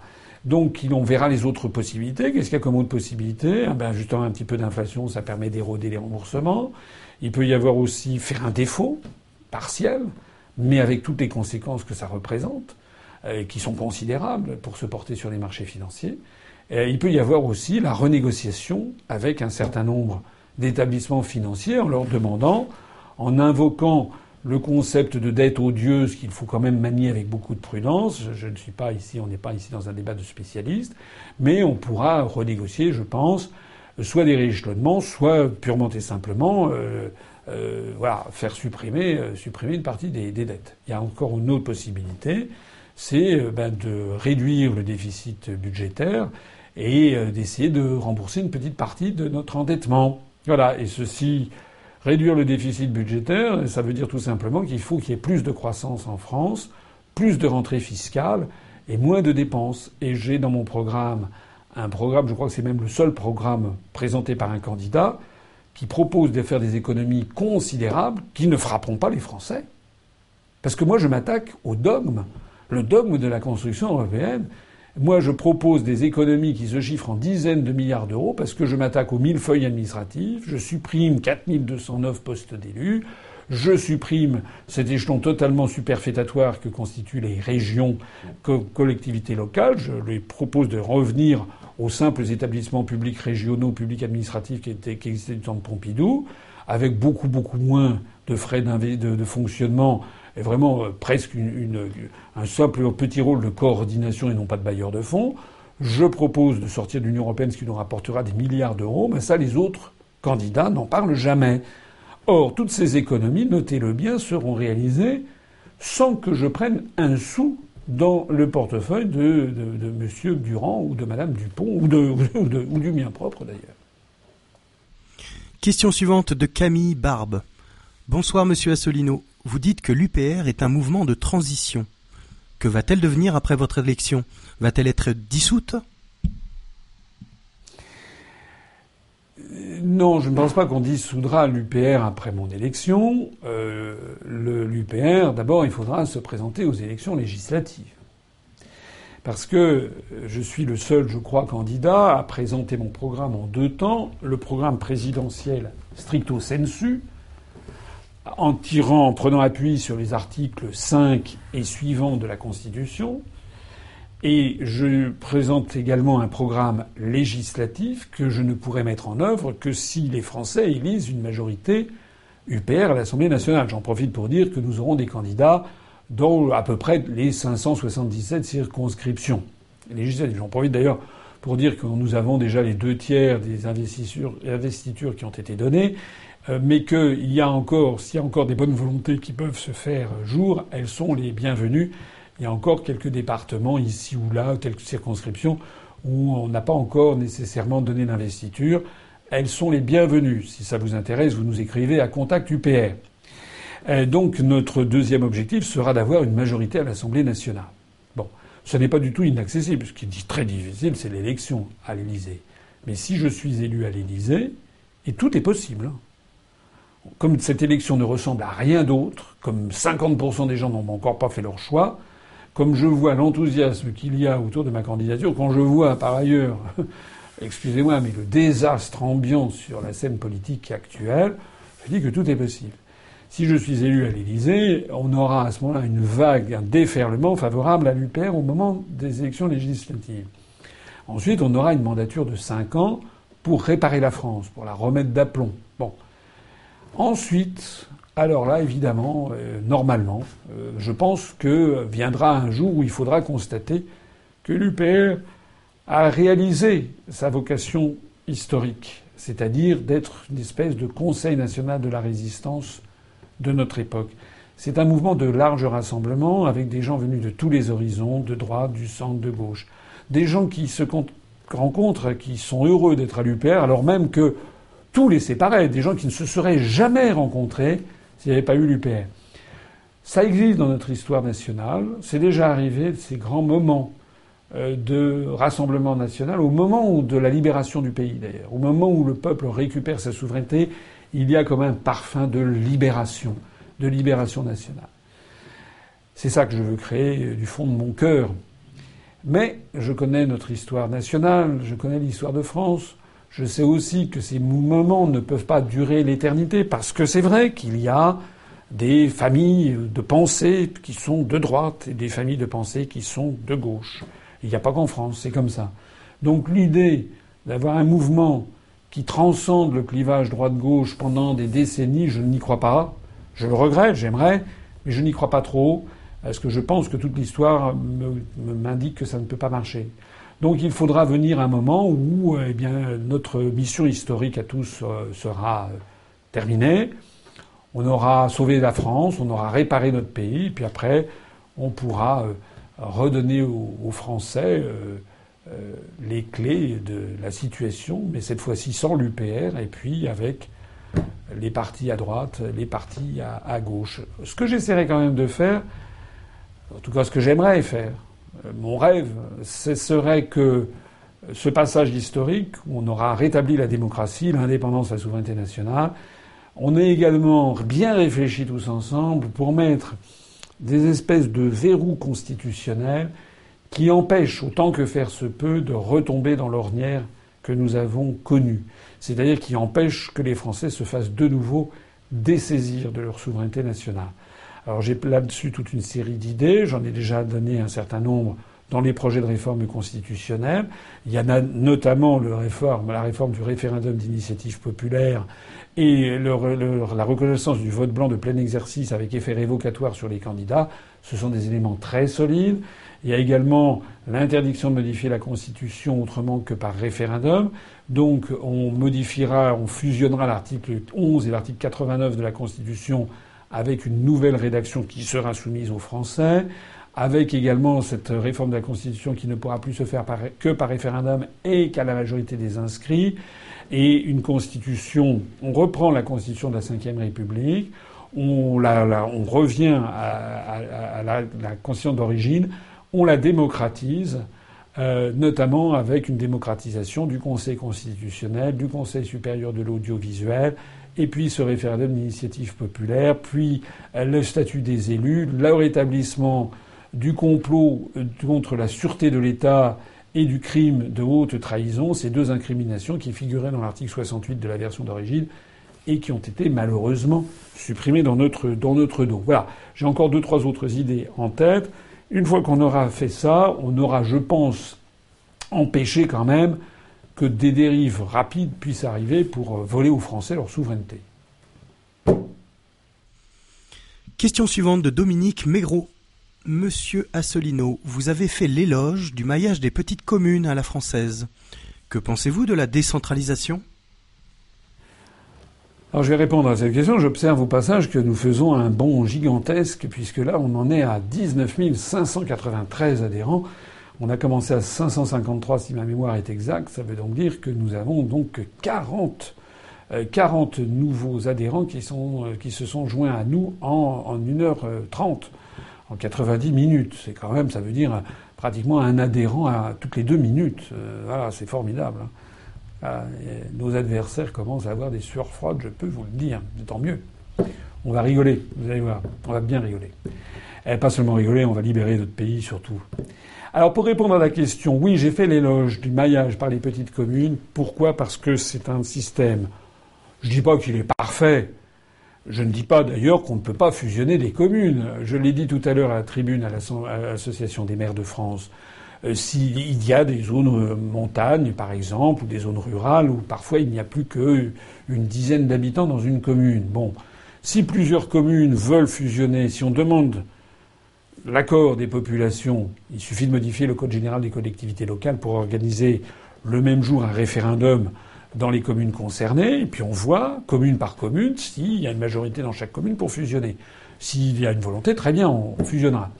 Mais moi, ce que je dis, c'est qu'il n'y a pas besoin de fusionner les communes pour que des communes puissent partager des travaux en commun. Il peut y avoir des, il y a d'ailleurs déjà, j'invente, je vais pas inventer la poudre, il y a les syndicats intercommunaux à vocation multiple, les CIVOM par exemple, qui sont là pour partager euh, du matériel ou pour partager des choses pour avoir une diminution des, coûts fixes par commune. Bon. J'ai signalé, je le rappelle, que les maires des villages ruraux sont payés, reçoivent en tout et pour tout chaque mois une indemnité forfaitairement fixée par l'État à 580 euros TTC pour solde de tout compte. Avec ces 580 euros, le maire doit enfin doit, assurer toutes ses dépenses personnelles en tant que maire, c'est-à-dire euh, par exemple, lorsqu'il va à la préfecture, à la sous-préfecture, il fait des kilomètres, il paye de l'essence, il fait l'amortissement de son véhicule, euh, lorsque à l'intérieur de son village il fait la même chose, il va dans des hameaux éloignés, lorsqu'il met éventuellement un petit peu de sa poche pour assurer, euh, je sais pas, la galette des rois pour le club du troisième âge, etc., etc., etc. Au total, euh, c'est vraiment pour un travail qui va du 1er janvier au 31 décembre. Et les maires d'un village rural, ils sont les, des administrés qui viennent leur téléphoner ou les voir à partir de 7 heures du matin, jusque parfois jusque vers 22 heures ou 23 heures, samedi, dimanche compris. Quand on pense que les conseils municipaux sont constitués de bénévoles qui ne touchent pas un centime, on se dit qu'on a pour 580 euros TTC par mois, et encore dans certaines communes rurales, il y a des maires qui demandent des dérogations vers le bas. Quand on a euh, un tel service, un tel, euh, euh, un tel bénévolat, il, y a, des maires qui sont admirables, vraiment, qui consacrent à leur commune leur temps, euh, et c'est très apprécié par leurs administrés. Tout le monde dans un petit village connaît monsieur ou madame le maire. Bon. Le système actuel fonctionne. Quand il y a des sondages, tout le monde dit l'élu dans lequel j'ai le plus confiance, c'est le maire. Bon. Voilà que maintenant on impose de fusionner les communes. Ça veut dire que si on va dans le sens actuel, on aurait des communes fusionnées euh, par paquet de, de, de 30 pour avoir des espèces de comtés à l'américaine avec un shérif à la tête. Le résultat des courses, c'est quoi? C'est qu'il y aura un fonctionnaire qui sera situé à 20 km ou 25 km, qui s'occupera de la commune là pour faire ce que faisait le maire, sauf qu'il s'occupera de deux ou trois communes en même temps. Il sera payé le SMIC, plus les charges sociales, plus le secrétariat, les charges sociales, plus les frais de transport. Donc ça coûtera beaucoup, beaucoup plus cher, mais sans, sans commune mesure. Il fera deux ou trois communes. Il travaillera du lundi 9h au vendredi 17h, donc c'est terminé pour les samedis dimanches, c'est terminé pour les jours fériés, il travaillera plus que 220 jours sur 365. Et puis, comme il n'habitera pas dans la commune, ben, bon, même si c'est un fonctionnaire émérite, je veux pas, euh, mais euh, voilà, s'il a deux ou trois communes, il n'aura pas le même souci au quotidien, la même connaissance intime des administrés que le maire qui est élu par ses administrés. Et puis, il sera nommé il n'aura aucune légitimité démocratique. Donc en fait, on va tuer un système qui est parfaitement démocratique, puisque le maire est le premier magistrat, il est élu par les citoyens, ça remonte à la Révolution.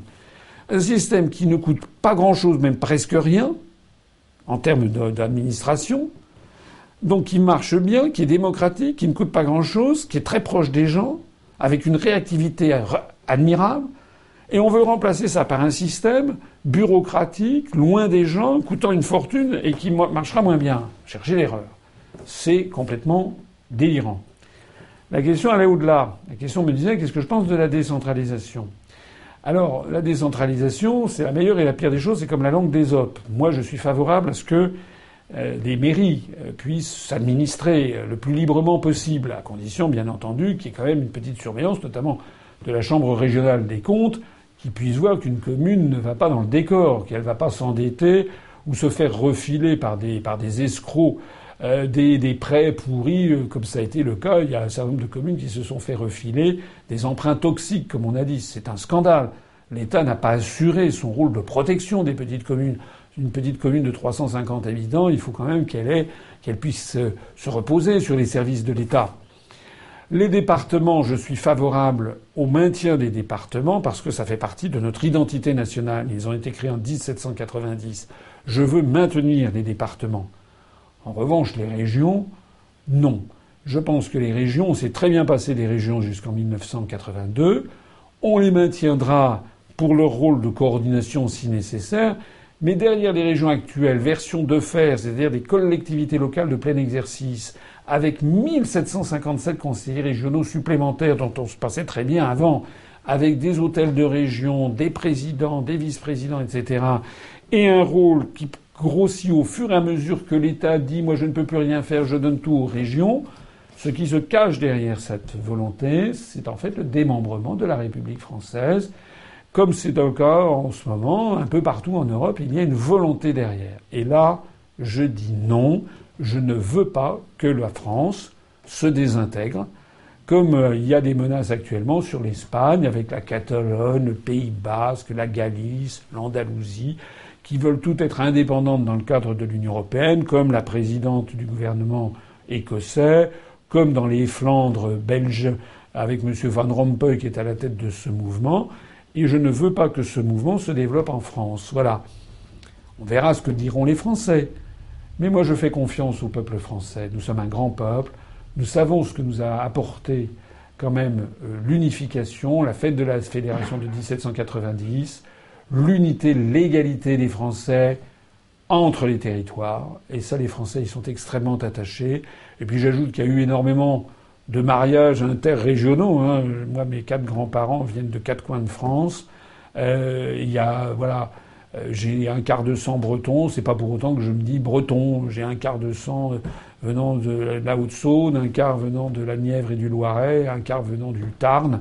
Et là, je suis français comme sont français tous ceux qui sont avec, qui peuvent avoir un parent, deux parents étrangers, etc.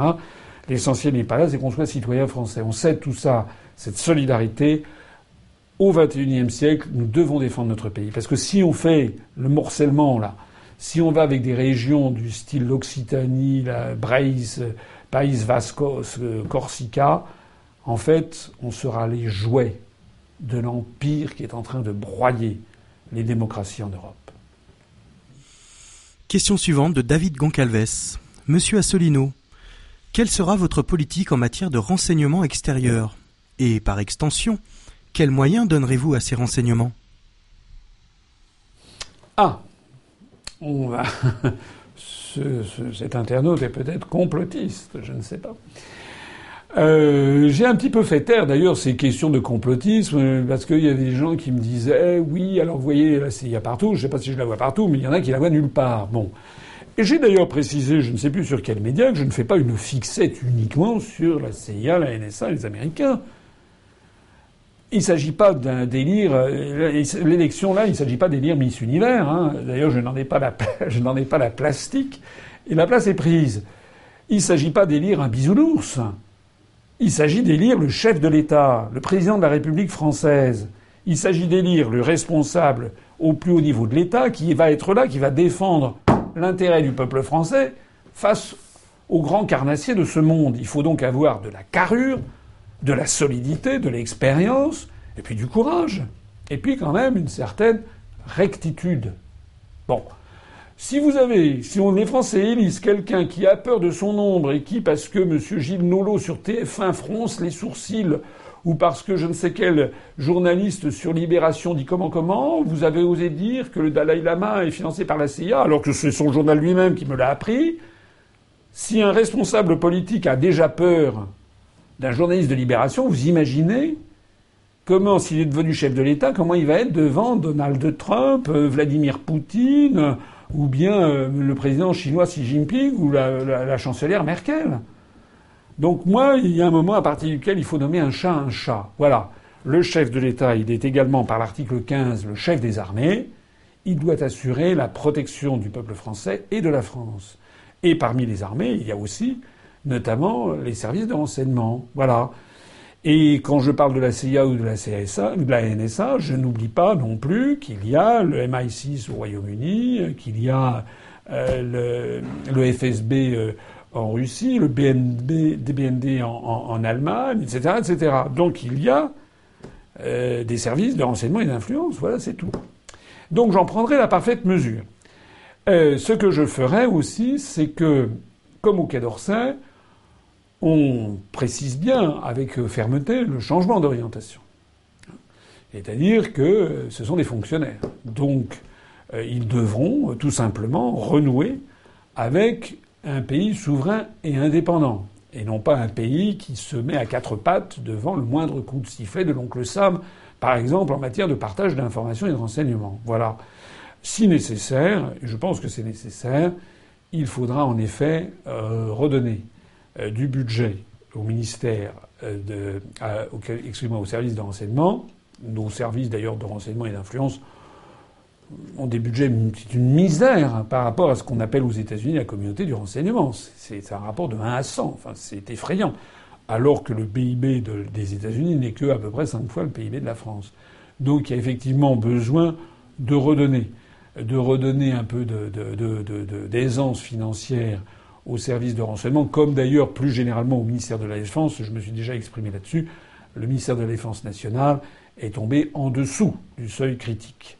Je rappelle qu'en 1981, le budget de la défense nationale, c'était 3% du produit intérieur brut. On est tombé quasiment à la moitié, 1,6%. Ça n'est pas normal.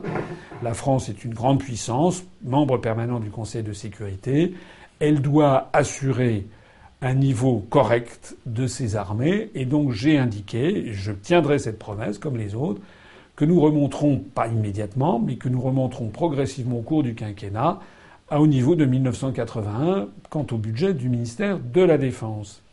Euh, et dans le budget du ministère de la Défense, il y aura justement les services de renseignement et d'influence, mais qui devront désormais avoir changé de paradigme, comme on dit maintenant, c'est-à-dire que la France sera sortie de l'OTAN.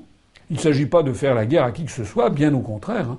On aura une doctrine de défense, comme, on dit, comme disent les militaires, une, une conception de la défense nationale renouvelée, exactement une conception gaulienne d'indépendance nationale, conformément d'ailleurs à l'article 5 de la Constitution qui dit que le président de la République est le garant de l'indépendance nationale. L'indépendance nationale, ça veut dire que le territoire français sera sanctuarisé par la dissuasion nucléaire, comme c'est théoriquement actuellement le cas, ça c'est exact, mais actuellement il y a des menaces de voir la protection, la dissuasion nucléaire française euh, progressivement euh, sous vous avec l'Allemagne, donc ça, ça n'en est pas question dans mon esprit.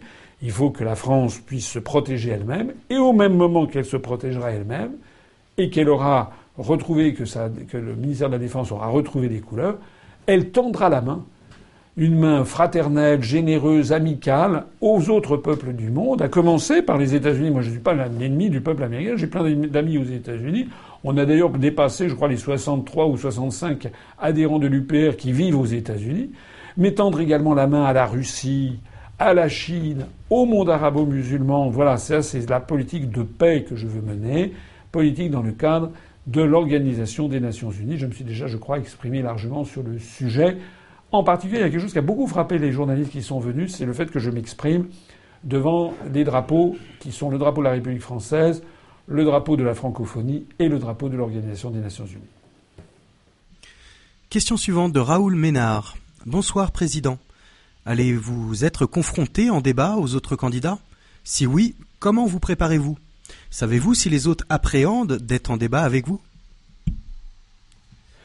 Alors, normalement, il va y avoir effectivement un débat le, 4 avril, et puis un autre, je crois, euh, sur euh, France 2, je crois, le, 20 avril, mais ça sera euh, quelques jours avant le premier tour. oui, il y a actuellement, c'est pour le débat du 4 avril, c'est actuellement en cours de, préparation, de négociation. Il y a eu certains de mes, de mes adjoints là qui sont allés ce matin pour voir avec les représentants des autres candidats comment ça allait s'organiser. Donc on va avoir un débat le 4 avril.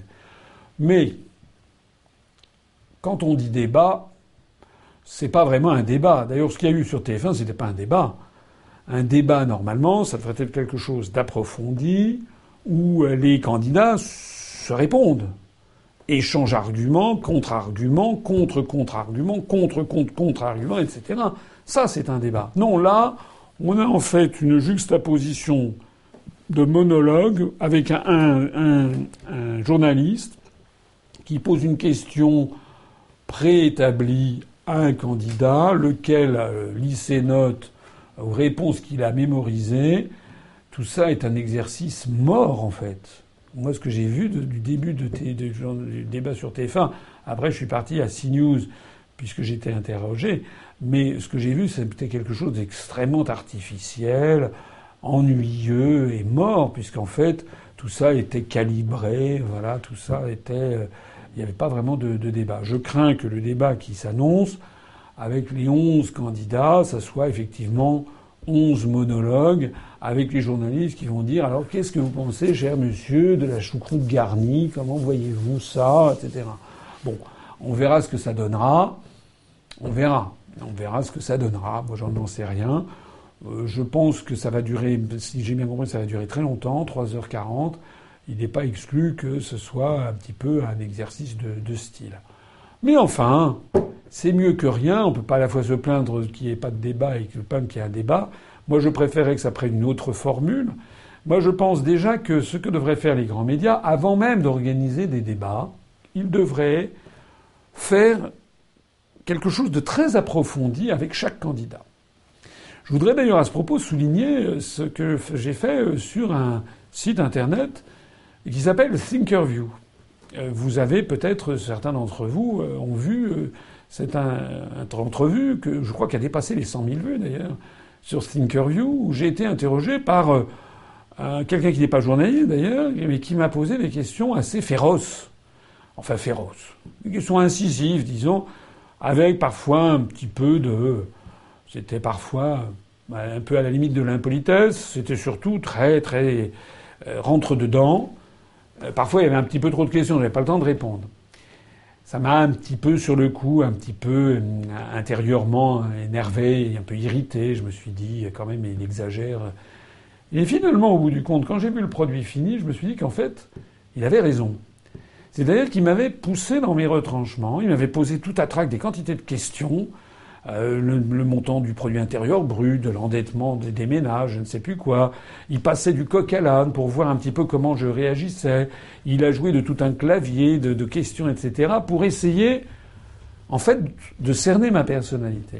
Et finalement, ben, je, en fait, je lui tire un coup de chapeau parce que euh, finalement, c'était bien. C'était bien parce que, en définitive, il n'a jamais été agressif. Il a été un peu iconoclaste, parfois limite un petit peu impoli ou un petit peu me, bousculant, mais finalement, je pense que ça fait bien ressortir les personnalités. Et lorsque l'on voit les autres candidats qui se sont prêtés au même exercice, ça fait aussi ressortir leur personnalité. Ça a duré une heure et demie. Hein. Euh, et puis on voit aussi des candidats qui ont refusé l'exercice. Et ça, c'est intéressant de voir les candidats qui ont refusé l'exercice. Parce qu'il y a des candidats qui refusent l'exercice. Voilà. De même que tout à l'heure, d'ailleurs, à l'AMF, j'ai vu qu'il y a plusieurs candidats qui avaient refusé l'exercice. Madame Le Pen a excipé du fait qu'elle était, paraît-il, au Niger ou je ne sais pas quoi, tout à fait cessante au moment d'une campagne présidentielle, plutôt que d'être avec les maires de France, elle était partie au je ne sais pas où, du côté de Niamey. Euh, Monsieur Mélenchon s'est fait porter pâle, il avait un représentant. Moi, je trouve personnellement que c'est quand même c'est offensant pour, pour les maires, surtout qu'ils représentent ceux qui nous ont parrainés quand même. Bon. Mais peut-être y avait-il aussi, derrière tout ça, une certaine réticence à se prêter à ce jeu. D'ailleurs, ni Madame Le Pen, ni M. Mélenchon, ni M. Fillon euh, euh, n'ont accepté de passer sur Thinkerview. Voilà. Donc moi je pense qu'avant même qu'il y ait des débats, il devrait y avoir, permettre à la télévision sur TF1 plutôt que de me recevoir pendant dix minutes comme ça, histoire de dire qu'on l'a reçu, il devrait y avoir une heure et demie ou deux heures, mettons de 20h35 jusqu'à 22h35, avec chacun des onze candidats, onze jours de suite sur TF1, avec deux ou trois journalistes qui pousseraient les candidats dans leur retranchement. À mon avis, ce serait beaucoup plus instructif pour la population française que ce genre d'organisation là où ça va être millimétré. On va avoir une minute trente pour répondre à une. Qu'est-ce qu'on peut dire en une minute trente? Voilà. Au total, on va avoir quelque chose qui va être extrêmement cadré et qui va, je pense, décevoir un petit peu le public parce que c'est mort, c'est pas la vie, ça, ça c'est quelque chose, c'est un faire-part de deuil en fait, ce système. Bon, c'est mieux que rien, mais je pense que l'idée que je lance est, est, à mon avis meilleure, quitte d'ailleurs à ce qu'ensuite il y ait des débats euh, mais par exemple il y aurait deux ou trois candidats tirés au sort euh, pendant trois ou quatre jours, et puis on verrait, ils seraient lancés sur des sujets, et puis les journalistes n'interviendraient pas, ou simplement pour relancer la mécanique.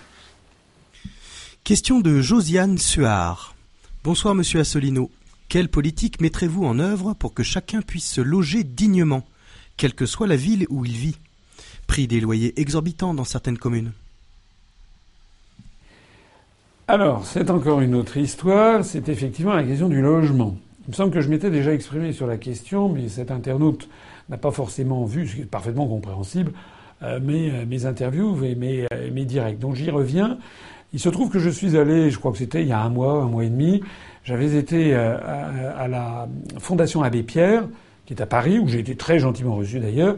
C'était la veille du jour où ils allaient publier leur rapport sur le logement, notamment le logement social, chaque année. La situation, comme le dit à juste titre cet internaute est catastrophique. Euh, pour une raison simple, c'est que là aussi, ce sont les contraintes budgétaires éternelles qui nous sont imposées par Bruxelles, et on est en train de revenir à la France qu'il y avait en 1954, lorsqu'était apparu le mouvement de l'abbé Pierre, justement. Euh, je rappelle qu'en 1954-55, il y avait eu un hiver très froid, et il y avait beaucoup de Français qui vivaient dans la misère, dans l'indigence. C'était sous la sous la quatrième République d'ailleurs. La France s'était relevée, c'était neuf ans après la Seconde Guerre mondiale, elle se relevait petit à petit du conflit mondial. Mais enfin, il y avait encore beaucoup de, pauvreté et de misère. Il y avait, notamment autour des grandes villes, notamment autour de Paris, il y avait des, euh, bidonvilles. Voilà. Euh, d'où la naissance du mouvement Abbé Pierre. Lorsque euh, ce mouvement s'est développé, il y a eu un effort vers le logement qui s'est transformé en un effort très puissant sous la présidence de Charles de Gaulle à partir de 1958. Et donc il y a eu des programmes très importants. On a construit à la va-vite parfois des tours, des HLM euh, très grands, des bars comme on le faisait à l'époque. C'était un petit peu l'influence mal comprise de Le Corbusier et autres. On faisait des grands ensembles.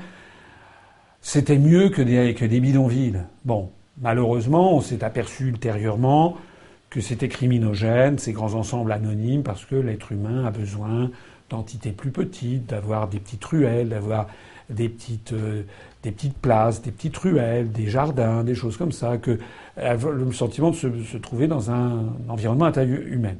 Donc dans les années 90, notamment après la fameuse affaire des, des Minguettes à Vénissieux, euh, on a commencé à détruire ces grandes barres pour avoir des logements sociaux qui soient mieux calibrés. Mais tout ça pour dire qu'actuellement, on estime qu'il manque à cause des restrictions budgétaires, on a progressivement coupé les vivres. Et on est retombé à une mise en chantier qui est insuffisante. On estime qu'il manque à peu près 80 000 logements. Alors j'ai déjà eu l'occasion de m'exprimer sur cette question. J'en avais déjà parlé en 2005. Il suffit d'aller revoir le programme que j'avais présenté en pas en 2005, excusez-moi, en 2012 que j'avais présenté en fin 2011, hein, en décembre 2011, où j'avais déjà indiqué que le logement devrait être une des grandes priorités du quinquennat. J'y reviens. Donc j'ai pris l'engagement de remonter progressivement au cours du quinquennat à 80 000 logements supplémentaires de logements sociaux. De telle sorte. Et pourquoi ça? D'ailleurs, au passage, parce que c'est non seulement pour avoir du logement social et pour permettre aux Français de se loger, mais aussi c'est un moyen de relancer l'économie parce que le logement, c'est quand même. Il y, a un, il y, a un, proverbe en français qui dit quand le bâtiment va, tout va. C'est un moyen extraordinaire de relancer l'économie sans qu'il y ait trop d'importations et notamment de faire travailler les artisans, et tous les corps de métier qui travaillent dans un, dans un immeuble en construction. Donc oui, le priorité du logement qui sera, je ne suis pas le Père Noël, qui sera financé notamment par ces économies budgétaires colossales que l'on va faire en sortant de l'Union européenne. Parce qu'encore une fois, je signale par exemple que dans le cadre de l'Union européenne, on donne chaque année, à, peu près sans que les Français s'en rendent compte, 300 millions d'euros à la Turquie, 300 millions d'euros à la Bulgarie, mais tout ça en fait hein, des logements sociaux les uns après les autres. Et quand la charité bien ordonnée commence par soi-même, il y a des gens qui vivent en France dans des situations, je parle même pas des SDF, qui est un véritable problème, mais il y a énormément de gens qui sont très mal logés, dans, des, appartements très très insalubres ou dans des, appartements beaucoup trop euh, petits. Il y a un autre problème sur le logement qui euh, consiste aussi au problème des loyers, qui est à juste titre. Et puis aussi un problème pour les propriétaires parce que ça existe aussi euh, les locataires qui sont euh, qui ne sont pas des bons payeurs. Voilà. Et il faut aussi que, bah, que chacun s'y retrouve. À la fois, il faut favoriser le logement social et favoriser effectivement des baisses de loyer moi, je ne vois essentiellement d'abord et avant tout que le logement social, avec des lois, on fera respecter la loi sur la mixité sociale. Mais il faut aussi protéger les propriétaires euh, qui, euh, lorsqu'ils mettent des biens en location, doivent pouvoir rentrer dans le fonds. Sinon, qu'est-ce qui se passe? Il se passe qu'ils ne louent plus, en définitive, si euh, on a, a quelque chose qui interdit à un propriétaire. Moi, j'ai dans mon entourage proche, enfin à l'UPA, il y a quelqu'un qui a des qui a des loyers impayés, qui est propriétaire, qui a des loyers impayés pour un appartement qu'il loue depuis deux ans, alors que lui-même ne roule pas sur l'or d'ailleurs, et que donc ça pose un problème.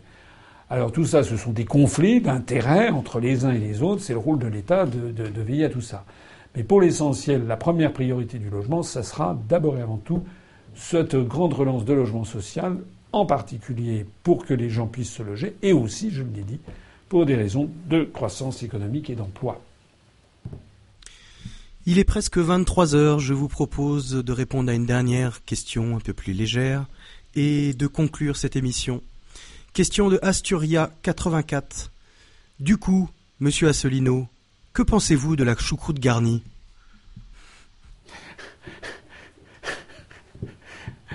Alors, avant de répondre à cette intéressante question, je ferai remarquer que si je vois bien, on en est à 19 614 adhérents. C'est-à-dire qu'en l'espace de deux heures de temps, on était à 19 553. Donc si mon calcul est, juste, ça va nous faire quelque chose comme 61 adhésions euh, en deux heures de temps. C'est quand même assez formidable. On était à peu près toujours sur le rythme d'ailleurs d'une adhésion toutes les deux minutes. C'est quand même fantastique. Euh, qu'est-ce que je pense de la choucroute garnie J'aurais pu dire, je sais pas, euh, le cassoulet. Alors je ne m'aventurerai pas entre le cassoulet de Castelnaudary et le cassoulet qu'on trouve du côté de Carcassonne. Euh, D'abord, sachez que j'adore la choucroute, au passage. D'abord, j'aime bien, euh, j'aime bien la, bien la bonne chair, j'aime bien la nourriture, la gastronomie française, pas seulement gastronomie française d'ailleurs, mais j'aime bien aussi, euh, voilà, je suis un fin gourmet, je l'ai déjà dit, j'ai peut-être un petit peu de kilos en trop, euh, mais finalement, il vaut quand même mieux avoir à l'Élysée, je pense, un chef d'État euh, qui de temps en temps aime bien boire un petit peu une bonne bouteille de bon vin, un petit peu de champagne, aime bien les bons plats. Je pense que ça montre quand même, je pense, de quelqu'un qui est sain, qui a l'esprit sain, qui est un Français, quoi, voilà, qui aime bien de temps en temps euh, rigoler. Voilà, quand je parle de la choucroute garnie, c'est évidemment pour, euh, pour rigoler. Euh, il ne faut pas que certains y voient malice, notamment nos amis alsaciens pour lesquels j'ai la plus grande amitié, la France ne serait pas la France sans la choucroute garnie. Voilà la vérité. Avant de conclure, je voudrais vous remercier d'avoir été nombreux à, suivre ce, direct euh, sur YouTube et sur Facebook. Sur YouTube, notre chaîne va bientôt d'ailleurs dépasser, si j'ai bien vu, les 10 millions de vues. C'est quand même considérable. Alors que je crois que M. Macron se traîne aux alentours de 750 000 vues. Euh, donc ça, c'est tout à fait considérable. Et puis avant de conclure, je voudrais lancer un vibrant appel. Euh, oui, on m'indique qu'il y a 6500 vues en direct sur YouTube, ce qui est considérable. Ça ne compte pas en plus ce qu'il y a sur Facebook. Tout à l'heure, d'ailleurs, j'étais au, talk, le talk du Figaro. Ça va faire bondir les défenseurs de la langue française, mais c'est pas moi qui ai choisi. Ça s'appelle le talk. Le talk du Figaro avec Yves Tréhard, et puis euh, dans, les, dans les coulisses, il regardait les chiffres avec des yeux ronds. Il n'avait jamais eu autant ni d'avalanche de questions, ni de connexions, alors que c'était à midi, donc un jour de semaine. Normalement, ils n'ont pas énormément de connexions. Ils avaient, je plus, un nombre de connexions aux alentours de 1800 ou 2000 connexions brutalement qui leur étaient arrivées, un afflux massif de questions. Donc nous, on pulvérise leur record. On a 6500 personnes en direct à tout instant sur YouTube depuis le début, d'après ce que je crois comprendre. Il doit falloir rajouter sur les deux pages Facebook peut-être à peu près 3000 supplémentaires, quelque chose comme ça. Alors, euh, c'est donc un très beau résultat. J'en profite pour lancer un très vibrant appel à toutes celles et tous ceux d'entre vous qui me regardent. Vraiment, mobilisez-vous samedi. Voilà, samedi, vous venez à 15h au Paris Event Center. C'est Porte de la Villette à Paris, c'est juste à côté du périphérique, c'est la sortie métro Porte de la Villette. On va avoir des adhérents, des sympathisants, des militants qui viennent de toute la France, de toute la France et de l'étranger. On va avoir des personnalités venues de l'étranger. On a déjà plus de 5000, je crois, 200 personnes inscrites. L'idée, c'est qu'il faut qu'on soit le plus grand nombre. Je vous en prie, c'est le moment de venir, c'est le moment de se mobiliser. Ne dites pas, oh tiens, je suis fatigué, oh non, tiens, bon, il y aura du monde, je vais laisser, parce que si tout le monde fait ça, au bout du compte, euh, eh ben, on risque d'avoir moins de monde que prévu. On a calibré, on est en train de calibrer. Ce sont des dépenses très importantes. Vous allez voir, c'est vraiment très bien organisé. J'en profite pour saluer ici. On a un, non seulement tous les talents que j'ai déjà cités, mais on a un régisseur de génie qui s'appelle Enguerrand de son prénom, que je me remercie. Normalement, ça devrait être, je crois, très bien organisé. Euh, donc c'est le moment de venir. C'est le moment de venir parce qu'il va y avoir toutes les télévisions, toutes les radios nationales qui vont être là, des médias internationaux. Et puis ils vont filmer, voilà. Et puis on va voir aux 20h de TF1 ce qu'ils vont dire. Peut-être qu'ils ne diront rien, mais je pense quand même qu'ils diront surtout, surtout, évidemment, s'il y a beaucoup, beaucoup, beaucoup, beaucoup, beaucoup, beaucoup de monde. Voilà. C'est très important, c'est trop important. De venez, c'est un, une date importante, c'est les 10 ans de l'UPR. Je vous l'avais dit d'ailleurs, je l'avais dit lorsqu'on ne savait pas encore pour les parrainages, je vais déjà depuis plusieurs mois, je crois, j'avais dit dès le début de cette année, notez bien le 25 mars, on y est bientôt, c'est dans trois jours. Venez, vous ne le regretterez pas, il y aura plein de témoignages, je pense qu'on va vibrer tous ensemble, vous pourrez rencontrer des tas de gens, il y aura évidemment une boutique où vous pourrez acheter des tas de, choses, y compris quelques nouveautés de l'UPR. Il y aura la possibilité de se restaurer. Euh, il y aura la possibilité de faire des rencontres entre des, membres de gens de la même région ou d'autres régions.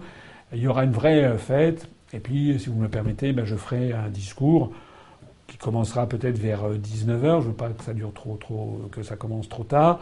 Et qui durera peut-être jusque vers 21h, quelque chose comme ça. Mais l'ouverture des portes se fera à 15h. Et puis, il y aura beaucoup de choses avant très importantes. Encore une fois, des visiteurs venus d'étrangers des délégations étrangères, des maires qui s'exprimeront. Venez, c'est le 25 mars à 15h, Paris Event Center, porte de la Villette, métro porte de la Villette. Voilà, il y a même une garderie pour les enfants, parce qu'il y a déjà plus d'une cinquantaine d'enfants qui sont prévus. il y a même une garderie pour les enfants où vous pouvez venir. Je compte sur vous pour ce très grand événement. Et je termine comme d'habitude en vous disant, mais avec de plus en plus de confiance, vive la République et vive la France.